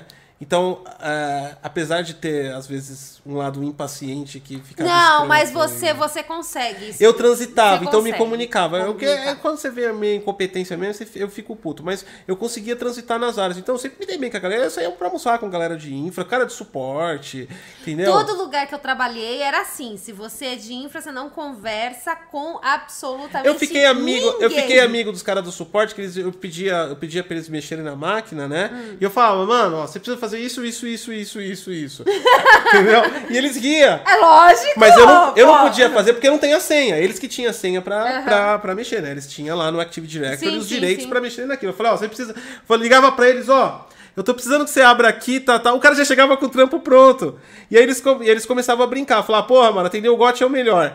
Ele já. Ele já, Ele já chega com toda a A- solução e foda. a, gente já, a gente já desce sabendo o que tem que fazer, nem, nem olha, tá ligado? Então. É porque é foda. Não, é fiquei- foda. É foda, porque às vezes você chega lá, o cara falando, ai, aconteceu. Aconteceu aqui uma coisa tão estranha com meu computador, eu não sei o que tá acontecendo. Olha, piscou. Aí você fala, piscou o É. quê, criatura? E a pessoa não sabe nem falar o que, que é, e você tem que ter uma bola mágica pra descobrir. Vamos lá então, vamos ler o superchat aqui, senão a gente fica. Não, tá vendo? Tá, foi pra outro lado. Foi, vamos lá, vamos voltar Vamos pra voltar pro assunto, pro Ubisoft, vamos xingar o Ubisoft. Foi que nem a outra. O outro problematizando começou com um negócio, terminou com o morro do Creitozinho e do Cracudão. né? Não faz sentido. Começou com preços de jogos e terminou. O. Quem mandou aqui pra gente? O Luiz Henrique, deixa eu ver, o Steve Jobs mandou aqui, o Steve Jobs mandou, ele mandou sobre o Steve Jobs, foi o João, que eu li o último, o Luiz Henrique mandou 10. Salve, Gotti! Cara, gostaria de saber é, onde você aprendeu tudo de tecnologia e também qual o notebook bom pra usar na faculdade, que seja... Cara, eu não tô respondendo hoje é, é, Dúvidas técnicas. dúvidas técnicas, tá? Mas eu trabalhei 20 anos na área de TI, né? E eu tenho formação em engenharia de software, que foi onde eu trabalhei. Minha especialização é software, então daí que saiu o conhecimento. Mas para games foi um conhecimento que eu fui adquirindo por estudos próprios mesmos. Eu baixei o DIN, eu, eu mudei o paradigma, né? O paradigma de programação de um gerenciador de dados, que é um software corporativo, com um jogo, é outro paradigma de programação. Então eu tive que atuar e trabalhar e eu continuo estudando sempre com isso para a gente conseguir definir. E aí, graças a Deus, está tendo dado resultado, tanto é que é, eu falei do Xbox Velocity Architecture no canal Xbox Brasil um mês antes da Xbox Mundial. Um cara você vai ficar falando disso. Eu vou falar, eu tenho que falar das minhas glórias porque ninguém percebe. Você vai falar, agora você vai esfregar pra Eu me mundo. sinto às vezes que nem o Mark Cerny. Você lembra mar- apresentação do Mark Cerny? Todo feliz lá, Todo falando. feliz. Todo, ele, ele tava todo orgulhoso. E Eu- ninguém, ninguém É, eu falo que eu me sinto, eu não tô me comparando, tá? Dizendo que eu falo, que eu, tô achando que. Não, mas eu me sinto na posição dele, porque ele, ele falou, ele chegando lá, e é incrível, o SSD, a gente tem. á-" Ele falava calmo, né? A pessoa calma do caralho, né? Áudio Tempest, você via assim. O, o, a- o orgulho nascendo da boca dele e foi xingado, pra ninguém entendeu porra nenhuma. Ninguém entendeu. Entendeu? Eu, eu me sinto mal, porque, porra, eu, eu, eu, eu perdi, tipo assim, uma semana olhando aquele código do DirectX 12, porque a informação não existia. Pra ver como funcionava, né? Os, os- as E funcionalidades. aí você falou um mês antes. Implementando, passando por um negócio. Aí eu falei, entendi, eu vou explicar. E, porra, vai todo mundo. Não, ninguém liga. Todo mundo ignorou. É. Aí foi a Microsoft lançar e todo Então, mundo quis saber. se eu não torcer por mim, quem vai torcer? é assim que funciona. Né? Vamos lá então. Neto Silva, Gotti, acredito em você. Parabéns pelo trabalho. Obrigado, mano. Obrigado. Eu também acredito em você, mano. Todos nós acreditamos em todos. Aqui. Obrigado. O Doug Fox, Breakpoint já foi corrigido. Colocaram modo imersivo e adicionaram bots, deixando parecido com o primeiro jogo. Mas nem de perto é parecido, mano. Não foi corrigido. Você já viu aquele gráfico do Breakpoint, mano? É, é- o jogo é um downgrade do primeiro, né? tipo assim, cara, eu nunca vi. A Ubisoft conseguiu lançar um jogo mais feio que o Foi. primeiro. Sempre existe uma Gente, evolução. o chão dava pra você ver a É. separação de textura. E se Aquilo você- foi triste, mano. Dá uma olhada nos casos que aconteceu. Tipo assim, foi corrigido. Você tá ligado que Breakpoint não consegue trabalhar com mais de um monitor em resoluções diferentes? Ele ativa no modo PC 720p sempre? Você tem que desligar o seu monitor lá do, do, do, do DisplayPort, deixar só um pra ele abrir pra você resolução normal. Ubisoft. Mas, mas foi uma cagada. Eu acho que esse maluco tava muito despirocando no, lá nos filmes pornô e caralho. É. Será que ele tava assistindo Saiu na hora certa. pornô aí... Saiu na hora certa, porque, mano, ele despirocou em Breakpoint, tá ligado? Ficou muito merda o jogo. Então eles corrigiram o que deram. O jogo continua mil vezes inferior ao Ghost, o, o- o Ghost Wildlands, tá? Vamos lá. O João Paulo Moreira. O jogo Detroit tem um vídeo sobre os desenvolvedores nos extras. Sério, eu percebi um estresse por trás do estúdio, mesmo sendo um vídeo feliz. Exatamente. João Paulo Moreira aqui mandou também. E você percebe isso nos documentários que eles fazem. Tem um documentário do God of War, né? Cara, é um documentário feliz. Mas você não vê muita felicidade. É. Então, você percebe que assim, eles são, eles estão sendo pagos pra serem felizes. Não, eu Não é imagino, ó, aquela tem uma, felicidade genuína. Tem uma cena do. E aí, né, quando você trabalha com alguma coisa estupidez, quando, seu, quando o seu superior é meio estúpido em alguma coisa. É. Tem uma cena do diretor do God of War. Nesse documentário, podem assistir. Então eles pegaram. Tava- era um momento feliz do documentário. É. Porque eles conseguiram, tava lá com, com back, um backlog de mais de 3 mil bugs, e eles conseguiram compilar uma versão com todas as correções. Então, quando você pega e faz a. você compila a versão final, é, é a versão que você vai apresentar pra todo mundo. Aí você fala, momento feliz, né? E aí, tipo assim, entrou lá, eles terminaram o backlog lá, todo, todo, todo finalizado. E aí sobe lá o diretor, esqueci o nome dele, é Rog Barog, alguma coisa do tipo. Perdão, alguém vai me lembrar que vocês manjam. Né? E ele subiu todo agitado lá pra pegar o, o CD, né? E, e aí ele chegou pro cara que fazia, né? Porque é o cara do merge, né? Como é que funciona? Você tem lá uma, uma, uma branch com, sei lá, 100 desenvolvedores, todos eles sobem um código, tem um cara que junta todo o código e mete o deploy, compila. Então esse cara já tinha feito o merge e ele ia compilar o CD pra entregar pra testar no PlayStation, né? O sem bugs, versão sem bugs, a versão feliz. E aí ele chega lá em cima e ele fala: eu vou apertar o. Posso apertar? Ele queria. Ele, ele tipo assim, era um momento histórico, tem um comentário, então o diretor apertou o botão pra criar o CD, né? Da versão final. Olha que momento bonito. Aí ele apertou. E aí ficou lá. 0,1%. Aí ele olha, aí ele olha pro cara lá. O cara assim. O funcionário assim, né? Ele olha pro cara. Vai demorar, né? Ele falou. "Umas se- Ele fez assim, umas sete horas. Umas sete horas. Tipo, umas sete horas. Quer sentar? Quer uma água? Então, quer dizer, você vê que, tipo assim, o cara se segurou, porque é o diretor do jogo.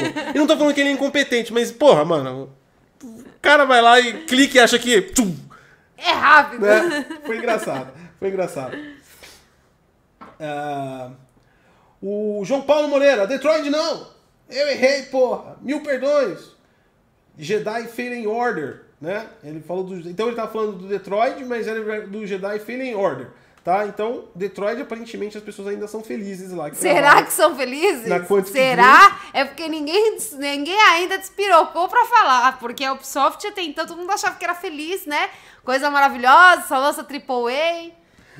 Gustavo mandou, foi confirmado Dolby Atmos próxima geração. Essa live não é de dúvida técnica, o, o, Gustavão, mas sim, por enquanto pra Xbox, confirmado, pra Playstation a gente não sabe ainda, tá bom? É... Jonathan Barros, a solução é criar um hospício, empresa, só doido, setor trabalhando, que as pessoas normais do outro lado. Cara, é uma solução meia doida assim que você tá falando, o Jonathan mandou, mas, mas faz um certo sentido, né? Cara, todo dev que eu, que eu conheci e passei a conhecer mais por causa do, do GOT, cara, eu tenho uma coisa pra falar, é um relato, assim, sincero. Todos são doidos. O meu marido, gente, é doido. Você tem ideia do que é uma pessoa às 5 da manhã está conversando com ela mesma enquanto digita código e ela discute com ela mesma? Gente, é um bate-papo aqui da minha casa, 5 da manhã. O Gosto lá escrevendo lá os códigos dele, fazendo os bagulho dele, que eu nem sei o que, ele faz. Tava fazendo lá os bagulho dele. E ele fala: Você viu isso daqui? Aí ele mesmo responde: Eu vi. Mas tá esquisito, né? É, tá esquisito. Puta merda, mas você é muito burro. Gente, isso é uns papos que acontecem às 5 da manhã. E aí eu brigo com ele e ele não sabe o que eu tô falando, porque ele acha que aquilo tá na cabeça dele. Mas ele tá gritando. E às 5 da manhã, o prédio todo está ouvindo. E ele não sabe que o prédio todo tá ouvindo. Eu não sei porque a discussão volta pra mim, né? Porque é uma área de malucos. Então, a pessoa que faz o, o Não, jogo mas- pra vocês é uma não galera vamos, meia não vamos estereotipar. Não é todo mundo. Tem gente que é normal. Tem gente que é, que é, que é Que tem uma vida normal. É. Será que algum, algum desenvolvedor conseguiu se salvar da loucura? Eu não sei, porque até hoje eu não conheci. Ah? Conheço muitos devs e são todos meio Eu não, posso, eu não posso generalizar porque eu, eu, eu não conheci todos os desenvolvedores do mundo. Eu posso falar das pessoas que eu trabalhei. Eram extremamente capacitadas. Loucos. Tive a honra de trabalhar com um monte de cara foda pra caralho, entendeu? Os caras bom, mas tipo assim, os caras meio normal. Geralmente, aquele cara que não que, que é mais normal, ele meio que, tipo assim, pega a rixa de você. Porque, mano, tem uma guerra de ego em TI que não faz sentido nenhum, tá e aí o cara fica pra. Bom, enfim, isso aí é assunto pra outro problematizando e tudo mais. Enfim. Ó, Marcinho, manga, eu sou normal. Você não é normal, não, Marcinho. Não vem com essa, não, hein? Marcinho. Márcio. Márcio. Marcinho Manga. Chega. Marcinho, Acabou. Marcinho Manga acha que o melhor jogo do mundo é Mass Effect Andromeda. Isso já descaracteriza ele como pessoa normal. Totalmente. Desculpa, cara. É, por gentileza, alguém mais aí que possa defender, É, gente, vá- de- tentem se de- defender a área. defender o dev normal, porque só tá aparecendo Mais maluco. mais maluco. É, tá começando a ficar indefensível. Não, se for você Né? e o Márcio, a referência ferrou. É, o Runner mandou aqui, deixa eu ler com cuidado, deixa eu ler primeiro do Runner, porque o Runner tá mandando uns hoje louco. É, ah, tá. Normal é normal, estranho dependendo do ponto de referência do espectador. Somos todos objetos ativos ou passivos de jogos aleatórios. Profundo isso, hein? Tá profundo. Ô, Runner. O Runner começou O. Runner, ele. Não, o Runner, ele tá num, num mês meio dark, né? Você reparou? Ele tá, ele tá num período Ele dark. tá num período dark. É quarentena, ele, tá É quarentena, fudendo, tá, quarentena tá, tá foda, fudendo. tá Não, foda. mas isso foi filosófico, né? Subjetivo é aprendizado a todos aí que o Runner mandou pra gente. Jonas Pires mandou dois. Do- Dois contos aí. Goste, você é minha inspiração, mano. Abraço. É nóis, mano. Obrigado aí. Tire o melhor, não tire o pior. Não, Não faça- fale faça pessoas- sozinho às não 5 faça da pessoas- manhã. Não faça pessoas chorarem. Isso E não deixe é a sua esposa dormir à noite sem gritar na casa consigo mesmo. E aí eu acordo e ele tá puto. Tá puto comigo até. E eu não fiz nada, tava dormindo. Entendeu? Mas ele tá puto porque sei lá o que aconteceu que deu errado. E aí ele fica puto comigo. Não faça isso. Pode Enfim, continuar. João Varagote, marido doido. KKK. Mas pensar em voz alta ajuda, viu? É uma técnica. Ele, ele é doido, gente. Ele é doido. O Gotti não, não é a melhor pessoa pra mostrar o quanto os devs são normais. é Lembra sério. do leite no banheiro? No banheiro? Quê? O leite no banheiro? Que leite no banheiro? Que eu coloquei, né? Gente, ó, pra vocês verem como o, o Gotti é louco. Ele. Ele. Quando ele tá muito concentrado.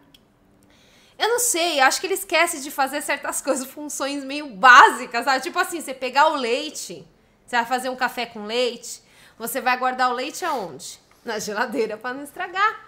Ele não, ele pega e leva pro banheiro e deixa lá. Aí você vai lá na, na, na geladeira, tem uma escova de cabelo.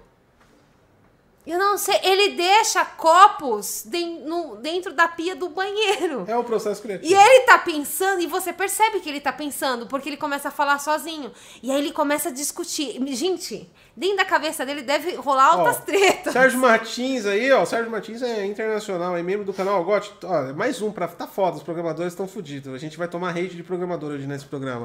Got, todos os programadores que eu conheço, tanto faz no Brasil, Portugal, até Inglaterra, são todas pessoas bastante estranhas. Viu? Viu aí, ó, o Sérgio? que parece que vivem num mundo paralelo ao nosso. Né? Então, Concordo. mas ó, essa discussão foi boa. Inclusive trazer os, o- os, os causos do Goticose Hum. pro, pro, pro, mundo, pro mundo real, né?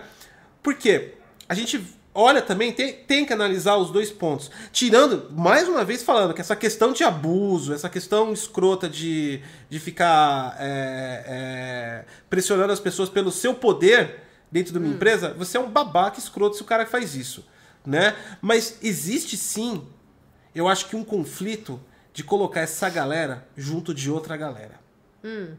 Existe esse conflito. É difícil, mano. Eu, eu- ó, eu vou falar por mim. Mas eu acho que é pior Não. você isolar. Não, tudo bem, não vou, não, não vou não isolar, não vamos deixar os caras no porão. Mas é difícil pra mim. Por exemplo, eu, se- eu sempre fui uma pessoa que chegava, não tinha bom dia. É. Eu não dou bom dia. Não. Eu não participava de parabéns pra você dentro do. É. Do. do, do- da, de, da- De tipo empresa. assim, de empresa. Eles vêm com aquele bolo de aniversário, parabéns. Eu não participava daquilo. Porque eu sou contra aniversário. É, cara, é a minha ideologia. Eu acho que você comemorar aniversário, você tá mais próximo da morte. Então você tá comemorando um, um- um- um dia a mais que o oxigênio oxidou sua célula? Não faz sentido. Então eu não comemorava. Tinha, entrou naqueles negócios de ginástica pra fazer de manhã. E você não Eu participava? descia pra fumar. Não participava. Não participava. Então, quer dizer, eu nunca tive envolvido nos eventos sociais da empresa. Festa de final de ano Também não. da empresa, eu só ficava até a hora do sorteio, porque eles davam sorteios, né? Aí o meu número não era sorteado e eu ia embora. Então, eu não participava. Mas era conhecido de todo mundo. Nunca tratei ninguém mal assim. Não era tipo assim, o cara chegava assim, bom dia, foda-se, cuzão. Às vezes eu tava com um monte de problema, o cara falava bom dia, eu passava reto. Ignorava. Nas reuniões que eu fazia com os clientes internos, geralmente eu atendi muito cliente interno. O que que é cliente interno? Você trabalhar na própria empresa que produz o próprio software. Esse é o cliente interno. Tem o cliente externo, que é você vende para o Sim. cliente. Eu trabalhei nos dois modelos, mas trabalhei muito atendendo o cliente interno. Eu fazia reuniões, então, tipo assim, as reuniões eram super bem, não era uma pessoa. Nunca Eu não sou uma pessoa, tipo, agressiva. Mas aquele comportamento. é, o que eu quero dizer é isso. Aquele comportamento dentro do ambiente de trabalho trazia o aspecto para as pessoas que era um cara ignorante, que era um cara arrogante, que era um cara prepotente. Mas não era, na verdade, isso. É um, é um pouco de falta de associação das coisas. Né? Às vezes as pessoas não são exatamente iguais às outras. Né? E aí eu acho que rola um conflito cultural nesse sentido. Né? Mais uma vez, lembrando que eu não estou defendendo o escrotão lá da Ubisoft, mesmo porque ele nem era desenvolvedor, ele era diretor e ele ficava sacudindo a piroca pros funcionários. Aquele lá é outro nível de doido. Né? Aquele lá mereceu mesmo sair fora. mereceu sair fora, né? Mas eu tô falando assim, esse conflito, porque também, o que aconteceu? O comportamento dele acionou um comportamento radical dos próprios outros funcionários. Então talvez ele tenha se passado a ser um ídolo dessa galera doida. Quem?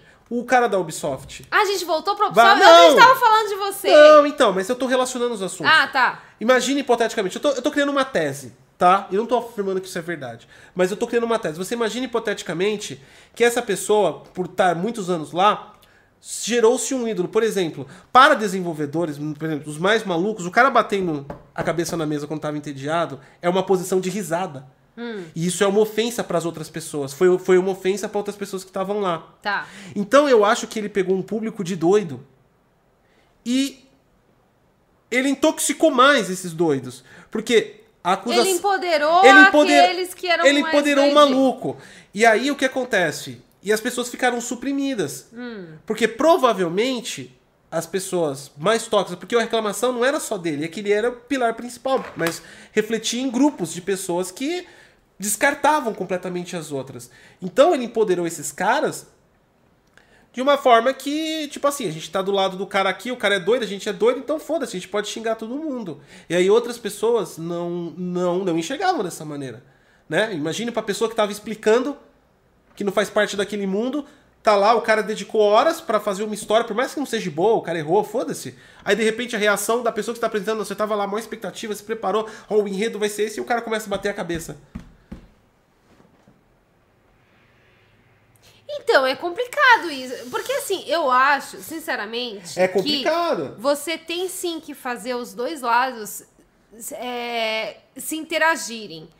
Porque eles têm que se conversar, já que nós estamos falando de um mesmo produto, né? Que nem um jogo. Vamos supor que eles estejam fazendo Assassin's Creed, né? Os doidos e as pessoas normais, eles têm que estar alinhados, né? O problema que eu acho maior é quando, de um lado, vamos supor que fosse um cara mais normalzão, ele ia empoderar a outra galera.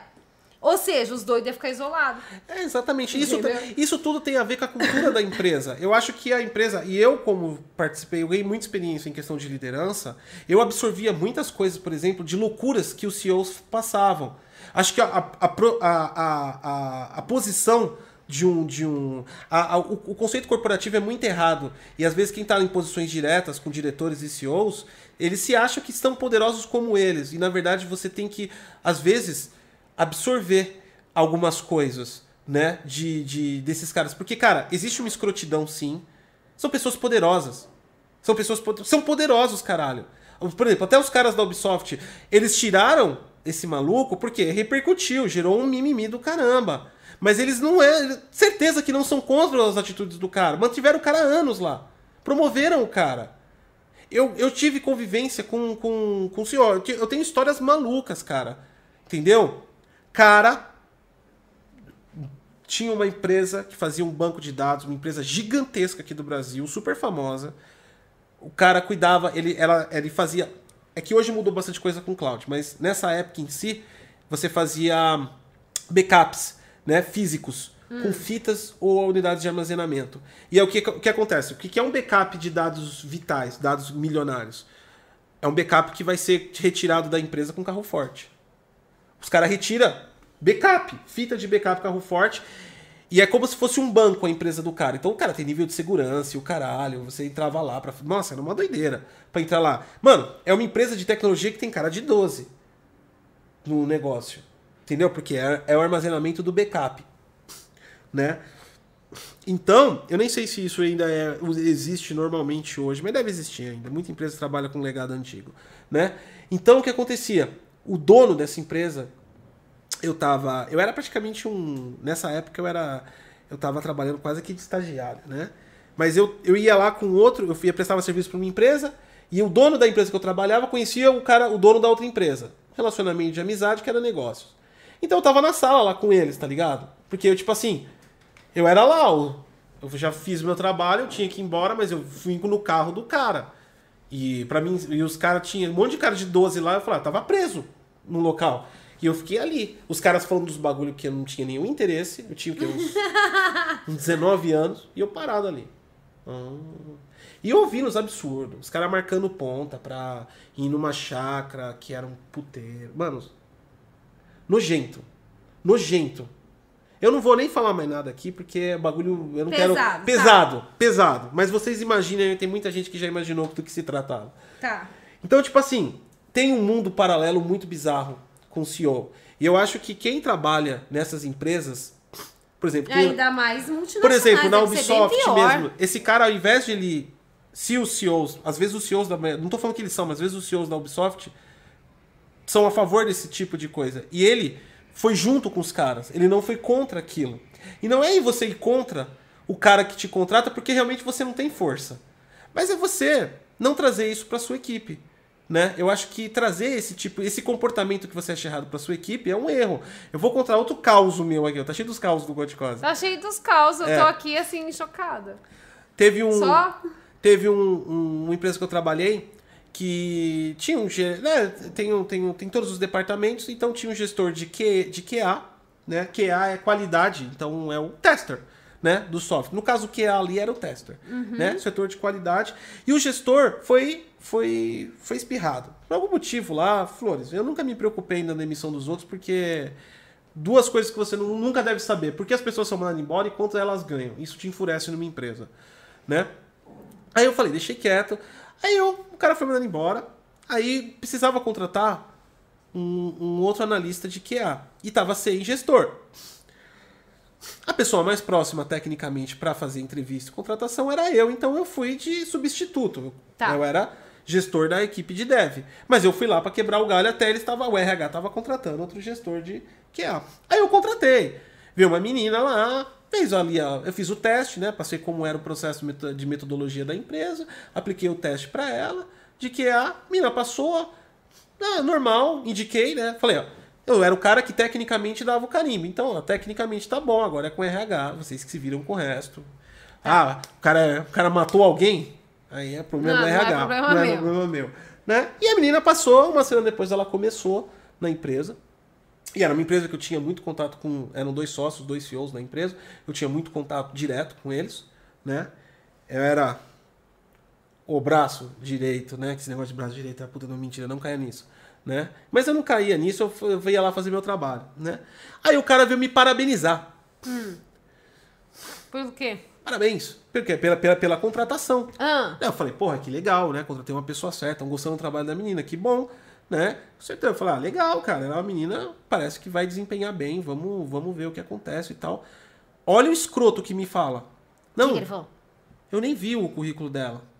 É porque ela é gay. E aí é bom que ela não se envolve com nenhum deve. E, eu, e, eu, e eu recebi essa informação assim, eu falei, ah, meu Deus do céu. O que que eu faço? É aquele tipo de informação que você não tem nem reação pra falar, tá ligado? tipo Tão assim, babaca que é. Tipo, what the fuck, tá ligado? E, cara, tipo. Eu, eu nem, nem passou pela minha cabeça o gênero, a opção, sabe? O cara se focou em não colocar mulher na empresa porque o- a maioria era homem poderia os caras pe- perder a produtividade olhando a mulher. Mas você sabe que isso é uma coisa bem eu, comum? Eu Isso é sei, muito eu sei comum. que isso é comum, mas eu tô falando do não, caso que eu presenciei. Não comum, não comum que eu, que eu digo. Não, mas os só- caras mas perderem só- o foco. Mas só antes de você comentar, só, só pra mim concluir, né? Então, tipo assim, esse tipo de coisa eu jamais passei pra equipe. Você acha que eu repassei Hum. Não, o negócio? jamais. Já pensou? Se eu chegasse lá, é isso mesmo, legal. E eu chegar pra galera aí, ó. A gente pegou porque pra vocês não ficarem atrás de ninguém. Mano, que bagulho de idiota. Se eu concordasse com a ideia maluca do dono. Ah, mas então por que, você não saiu? Eu não vou sair da empresa, eu tenho, eu tenho esposa, eu tenho filho, eu tinha contas pra pagar, entendeu? Eu não concordava com o louco que fazia e eu não transportava isso pra minha equipe. Pra mim, era- Não. eu vivo no meu, no meu, no meu quadrado. Pra mim, e outra, não vou mudar a cabeça de um velho de 60 anos. Tá ligado? Então, que tipo assim, mano, você vê que escrotidão esses bagulho, né? E talvez esse maluco da Ubisoft se cedeu a isso, né? Se empoderou porque fica próximo do dono. E aí falou: Ah, eu posso tudo também. Posso tudo, vou fazer e vou me ferrar. então, mas esse lance da, da, da mulher é uma coisa muito comum. Cara, é, quando eu fui contratada, a primeira, e eu fui contratada lá para uma empresa de TI. A primeira coisa que eu ouvi o cara que ia ser meu chefe, primeira coisa que ele me falou. É, você, a única regra é você não vir de decote. Porque se você vir, você vai tirar a atenção da equipe. Não, você vê que doideira. Cara, que, que porra é essa? Não, os bagulho de louco, tá ligado? É os bagulho de louco. E isso acontece. É muito tosco. Isso, isso acontece. É um bagulho de louco, mas acontece. Infelizmente acontece, né? É, Deixa eu ler aqui, ó. É, Deixa eu ver aqui. Tem mais superchat aqui. Esse YouTube aqui é Flórida. Vamos lá. O Jonathan Pereira, gosto, sou esquizofrênico. Tenho futuro na, na programação? Não faço a mínima ideia, mano. Você é bom. Provavelmente você tem. você tem. Porque assim, quanto. Quanto. É. Como que eu posso explicar? Você é uma pessoa isolada? Você é uma pessoa que conversa sozinho? Então você pode ser assim que tem um enorme futuro. Né? Porque eu já falei pro Gotti, eu falei assim, você já pensou em passar em algum médico? Não, mas aí que tá. Mas aí que tá. Você tá conversando sozinho. É, tem, tem, você tem que definir o negócio. Ah. Eu falo sim, pensando. Não tô, não tô fazendo uma defesa. Mas você tem que. Você tá debatendo ideias em voz alta é uma coisa. Você tá trocando ideia com uma entidade inexistente, aí já é outros 500. Mas você tá trocando uma ideia com uma identidade inexistente. Não, eu tô trocando- Você está trocando com ideia com outro Goscose. O segundo. Eu Não tô existe entrando- o segundo Goscose. Eu tô, eu tô entrando no contraponto de quebra de paradigma. Porque Hum. uma análise ou uma, uma, uma, uma identificação, todo mundo faz errado uma análise. Hum. Né?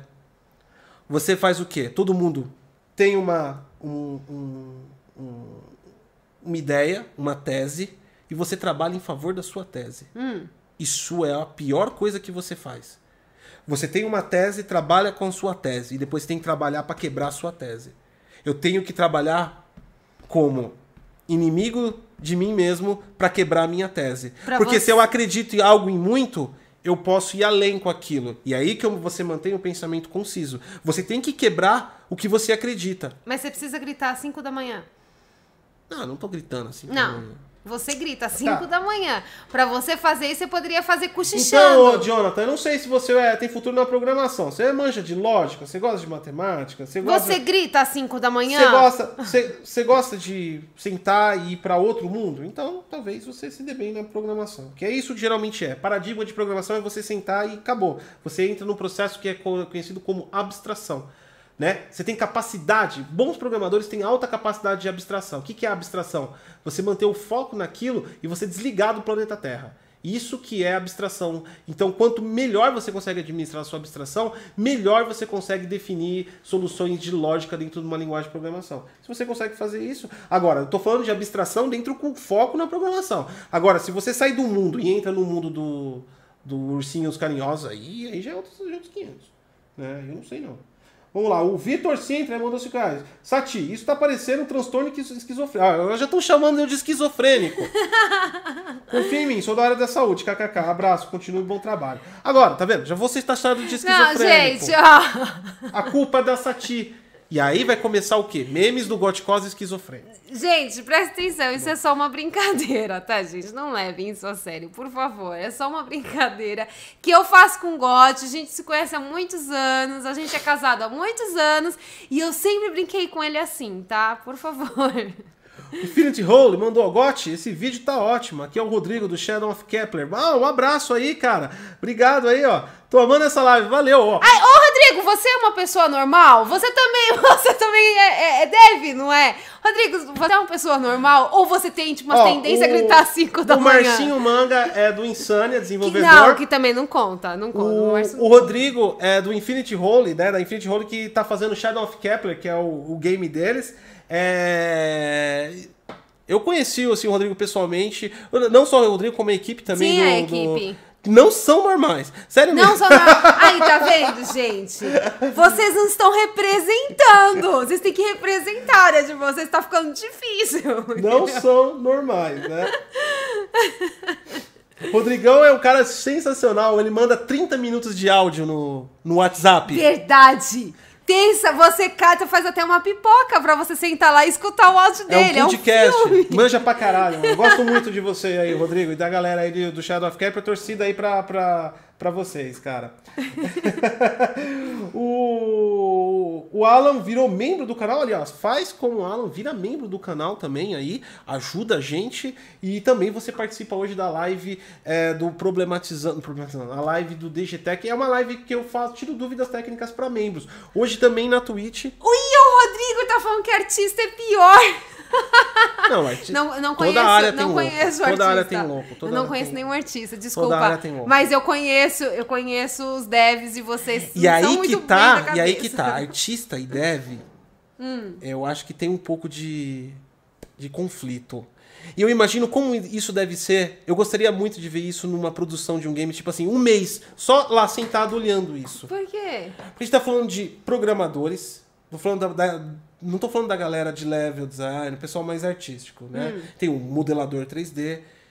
E aí eu tô falando do cara do back-end, do cara do código e o cara da arte mesmo, né? Modelagem, o cara que... Eu queria ver a sinergia disso aí, cara. Será que dá certo? Eu não Ah, sei. deve, tem, tem, tem que dar, os jogos saem. Mas, tipo assim, mas deve se- ser engraçado essa sinergia, porque você vê, tipo assim, a área artística é bem diferente. E É uma área, vamos dizer assim, mais humana, né? Mais, mais, mais ligado a, a sensibilidade. Sim, Um artista bom, ele tem sensibilidade. Pô, você vê o, o- Mano, o Kojima não tira uma foto ruim no Instagram. Kojima é foda. Ele é artístico. Kojima é 100% artista. Eu acho que ele é um péssimo dev como produtor de engine, porque ele, ele fudeu a Konami com aquela Fox Engine. Mas tudo bem, não vamos, vamos falar dos dois aspectos, Mas né? ele é muito... Mas ele é Ele é um artístico. artista, ele é um artista. Né? E, só que, tipo assim, programação é lógica pura. Você tá falando de pessoas que... Você tá falando da lógica versus o sentimento. É, então, deve ser um... Deve Isso ser deve legal. ser um atrito de processo de Gente, crescimento da indústria, deve ser Se você v- for um artista e a gente arranja uns dev aí, vamos juntar todo mundo e a gente vai ficar sentado gravando, fazendo uma live de vocês Fazer conversando. um documentário. Vamos fazer um documentário pra ver como é que é. Fazer um documentário, deve ser engraçado. Mas eu queria ver isso em larga escala, tá ligado? Equipes de 100, tipo assim, dentro de uma, de uma grande mesmo. Ficar 100 dias, ó. 100 dias. Quero 100 dias. Porque um dia só não dá pra Imagina você ver aquela galera artista, tipo assim, É. vendo borboletas azuis, todo mundo dá paz. Não, galera, galera criativa, né? Aí o cara todo criativo falou: Puta, cara, eu tive uma ideia foda pra gente colocar essa borboleta aqui, pá. Mas a gente vai ter que colocar no inventário. É o programador do inventário. É, É sério, sério, que você vai meter a porra da borboleta no inventário? Deve Né? ser Eu imagino. assim. Deve ser engraçado. Deve ser engraçado. Deve ser, uma, deve ser um conflito, né? Deve ser, deve ser interessante. Eu gostaria de presenciar isso um dia. É, o, Runner, o Runner mandou adeus. Vou jogar Destiny. Adeus. Adeus, Runner. O João Adeus. Paulo Moreira aqui, eu, tá, tá oculto, mano. Puta, esse, esse chat do, do, do YouTube. Ah, aqui, ó. Vou pegar por aqui. Eu, você, você acredita que eu tenho um lugar só pra lista aqui, mas como a resolução do notebook é pequena, o que, que o YouTube faz? A barra de rolagem come o último superchat. É. Mas eu consegui voltar aqui pela barra do chat normal. João Paulo Morena mandou cinco aí pra gente. Quero ser promovido, largar os códigos e só sacudir a piroca. Ganhar din-din com a, a live com título sério sendo mais divertida. É isso aí, cara. A live é o título sério, mas também a gente não tá aqui pra, pra fazer o. o o.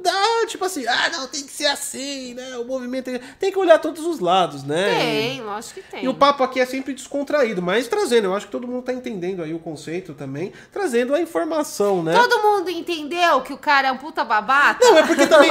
Não, também, também, se a gente for. ficar- Tipo assim, eu acho que é. Porra, nós estamos com 560 pessoas aqui agora.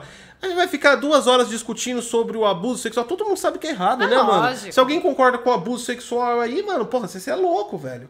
Né? Então a gente tá discutindo outras atmosferas também Sim. que causam aí a. a a, a divergência, né? Mas, cara, tem muito estúdio aí que foi mexido, né, com essa... Isso chegou na indústria, que nem eu falei.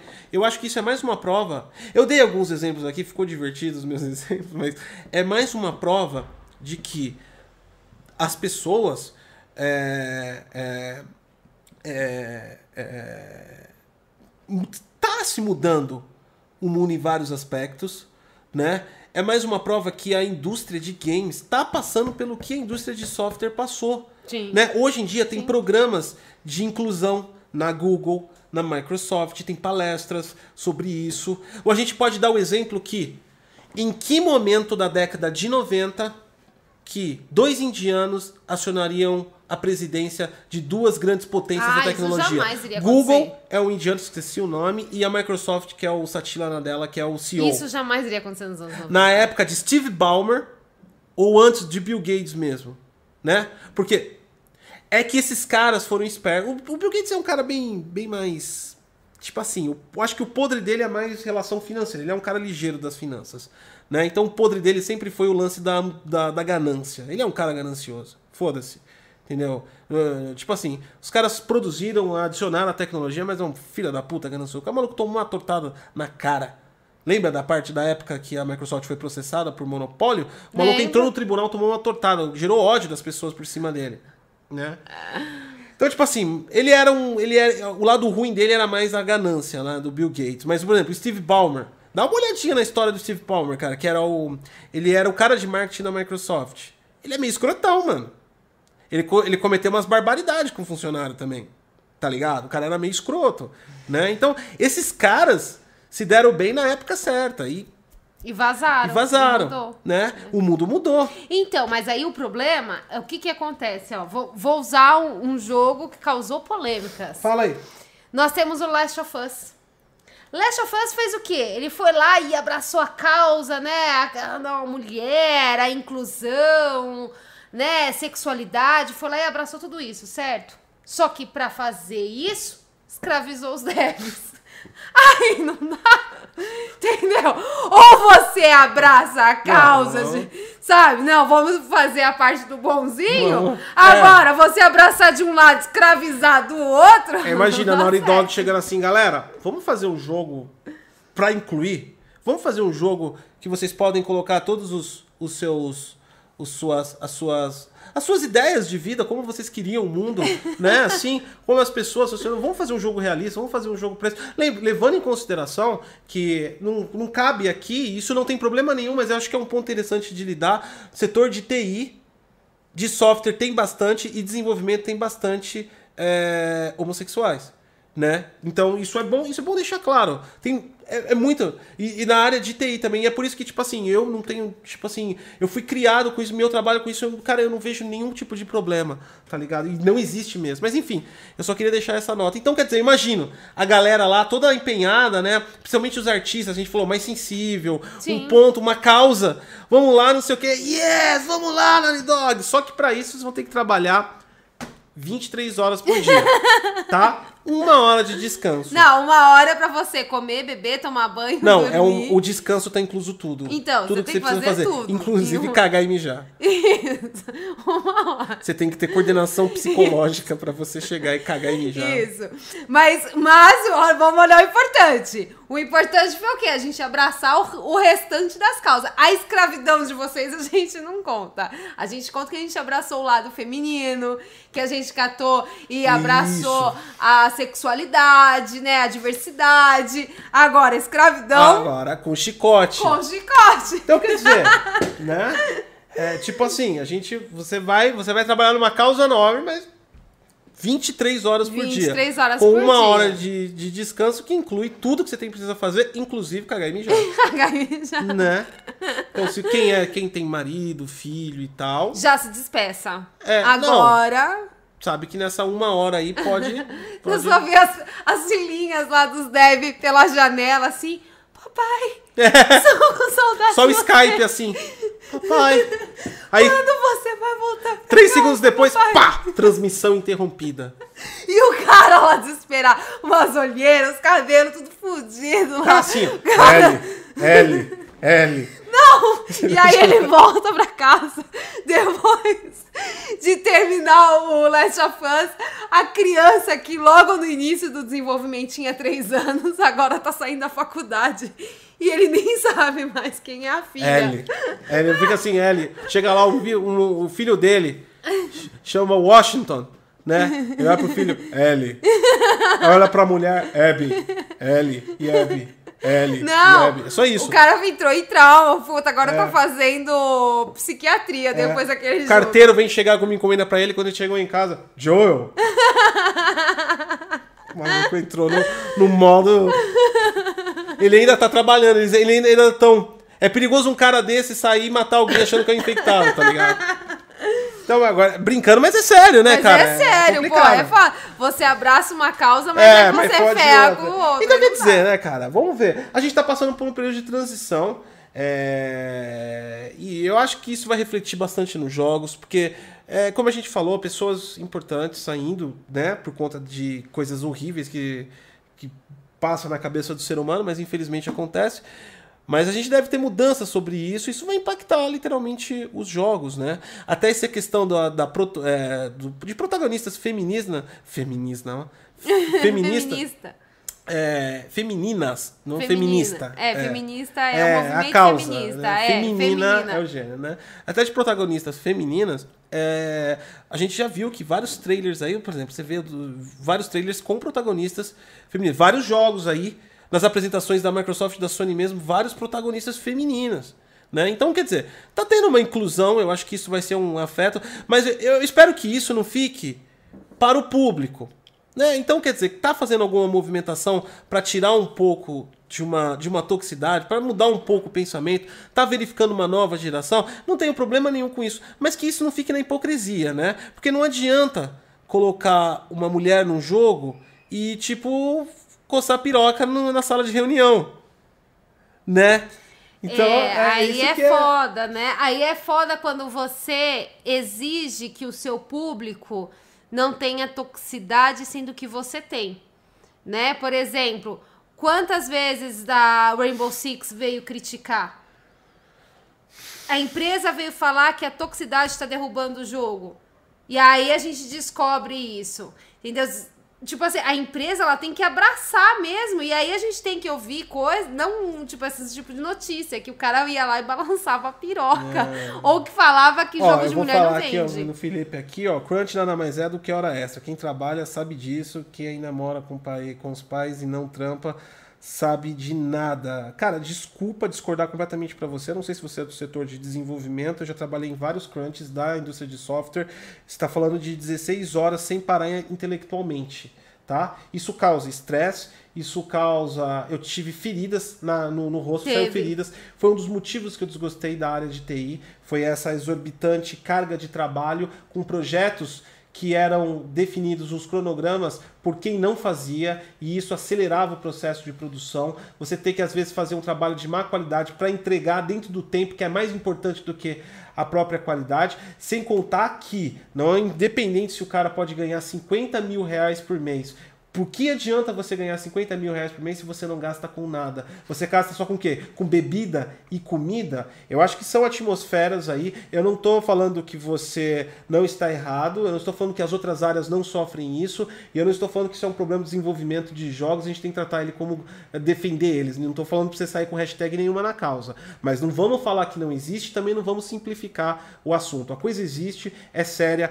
causa depressão, causa doença psicológica e principalmente você está num ambiente ultra competitivo com outros técnicos e você começa a pensar que você é, é, é ruim do que você está fazendo, está dando o máximo e não consegue. Isso uma política devastadora de uma empresa que cria isso, ela cria um, um, um sentimento de insegurança em você que você nunca tá bom o que você está entregando, porque tem que ser sempre melhor, tem que ser sempre melhor. E aí você dá 200, 300% para entregar aquilo e você não ganha nada além disso, né? Então não é só uma simples hora extra. A gente tem que mudar um pouco esse conceito aí. Eu não vejo dessa maneira e realmente existe. O negócio existe, né? Não precisa defender, né? Não, não, precisa criar uma hashtag defendendo, vamos sair defendendo o desenvolvedor, mesmo porque nós somos consumidores, né? Classes diferentes. É só a gente só tá debatendo um negócio. Mas que existe, existe, não vamos menosprezar o problema. Como existe abuso sexual, existe machismo, sexismo, preconceito dentro de empresa, tudo isso existe, não vamos tampar o sol,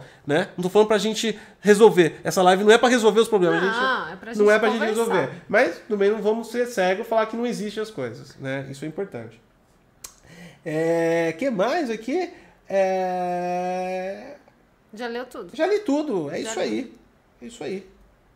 É isso aí, Então? então? o Felipe Dias, não concordo. Então, vira um desenvolvedor, entra numa empresa, trabalha 16 horas por dia, depois você muda o seu ponto de vista. Até lá, existe o crunch, ele é cruel, eu O passei crunch por é tão isso. cruel, mas tão E não cruel. é uma questão de concordar ou não, meu amigo. Existe. Então, desculpa. Eu não tô querendo ser contra a sua opinião, não tô querendo desrespeitar a sua opinião. Respeito a sua opinião, mas você não está falando conhecimento de causa. Eu passei por isso. E, cara, prejudicou. Eu fiquei um ano sem ver o meu filho. E aí, ouvi. Verdade. Desculpa, ouvi uma pessoa falando, eu não concordo que isso existe. Eu passei um ano sem ver o meu filho, cara. E a Tá. gente quase se separou por causa Então, disso. Tem bastante coisa aí que a gente tem que viver primeiro para depois dar uma opinião pronta, pronta e posicional. É isso aí, galera. Muito obrigado por todos aqui que acompanharam a gente, que acompanharam a nossa live aí. Espero que tenha aí, sabe, trazido o assunto. Acho que a gente saiu bem fora também do Saiu assunto. totalmente fora. A gente problematizando- iniciou com, com, com Problematizando. Mano, próximo assunto tem que focar, caralho. O outro saiu, saiu Creitãozinho. E Cracudão. o Cracudão. Aí o Buba Salto Buba também. Hoje saiu, tipo assim, o, o Gótico A vida do Goticosa A vida do Gótico do Trabalho e ainda titularizado totalmente socialmente esquizofrênico, né? Então, quer dizer, vamos mudar e... Lembrando, gente, esse negócio de chamar os devs de doentes é uma brincadeira que eu sempre Não, fiz com o Gotti. Tá? Ele é dev há muito galera entendeu, a tempo. galera entendeu. Eu conheço muitos devs por causa do Gotti. Inclusive, tem devs aqui no chat que são nossos amigos, tá? É só uma brincadeira com Então, eles. tipo assim, é, a, a galera, a galera, a galera entendeu e todo dev sabe que é meio, é meio, é meio estranhão, né? Meio não tem, tantando não, as não, não é, não é uma área muito, não é uma área muito normal não, mas é uma área necessitada e eu, tipo assim, tenho orgulho profundo de trabalhar todos esses anos com desenvolvimento, eu, uma coisa que eu sempre gostei. E muito obrigado a todos. Sati daqui a pouco no Twitch, 9 e meia. 9 e Ensinando meia, estarei Destiny lá do zero? ensinando Destiny do zero. do zero pediu. todo mundo e eu vou estar ao vivo também no canal Detonando Quem, Geek. quem não for membro, se vocês estiverem na minha live, provavelmente vocês vão ver o Gotti atrás de mim na É. live pra membros, Enquanto tá? ela tá fazendo a transmissão, eu vou estar fazendo a parte do, do- do- do- da live para membros, tirando dúvidas técnicas. Você pode virar um novo membro aí, participar também. Hoje às 9h30, mesmo horário da sua live, eu começo a minha, a gente começa junto. Então tá bom. Tá bom? Eu vou derrubar a sua live, pegar tudo o link pra mim. Falou, galera. Obrigado. Tchau, até a gente. próxima. Obrigada.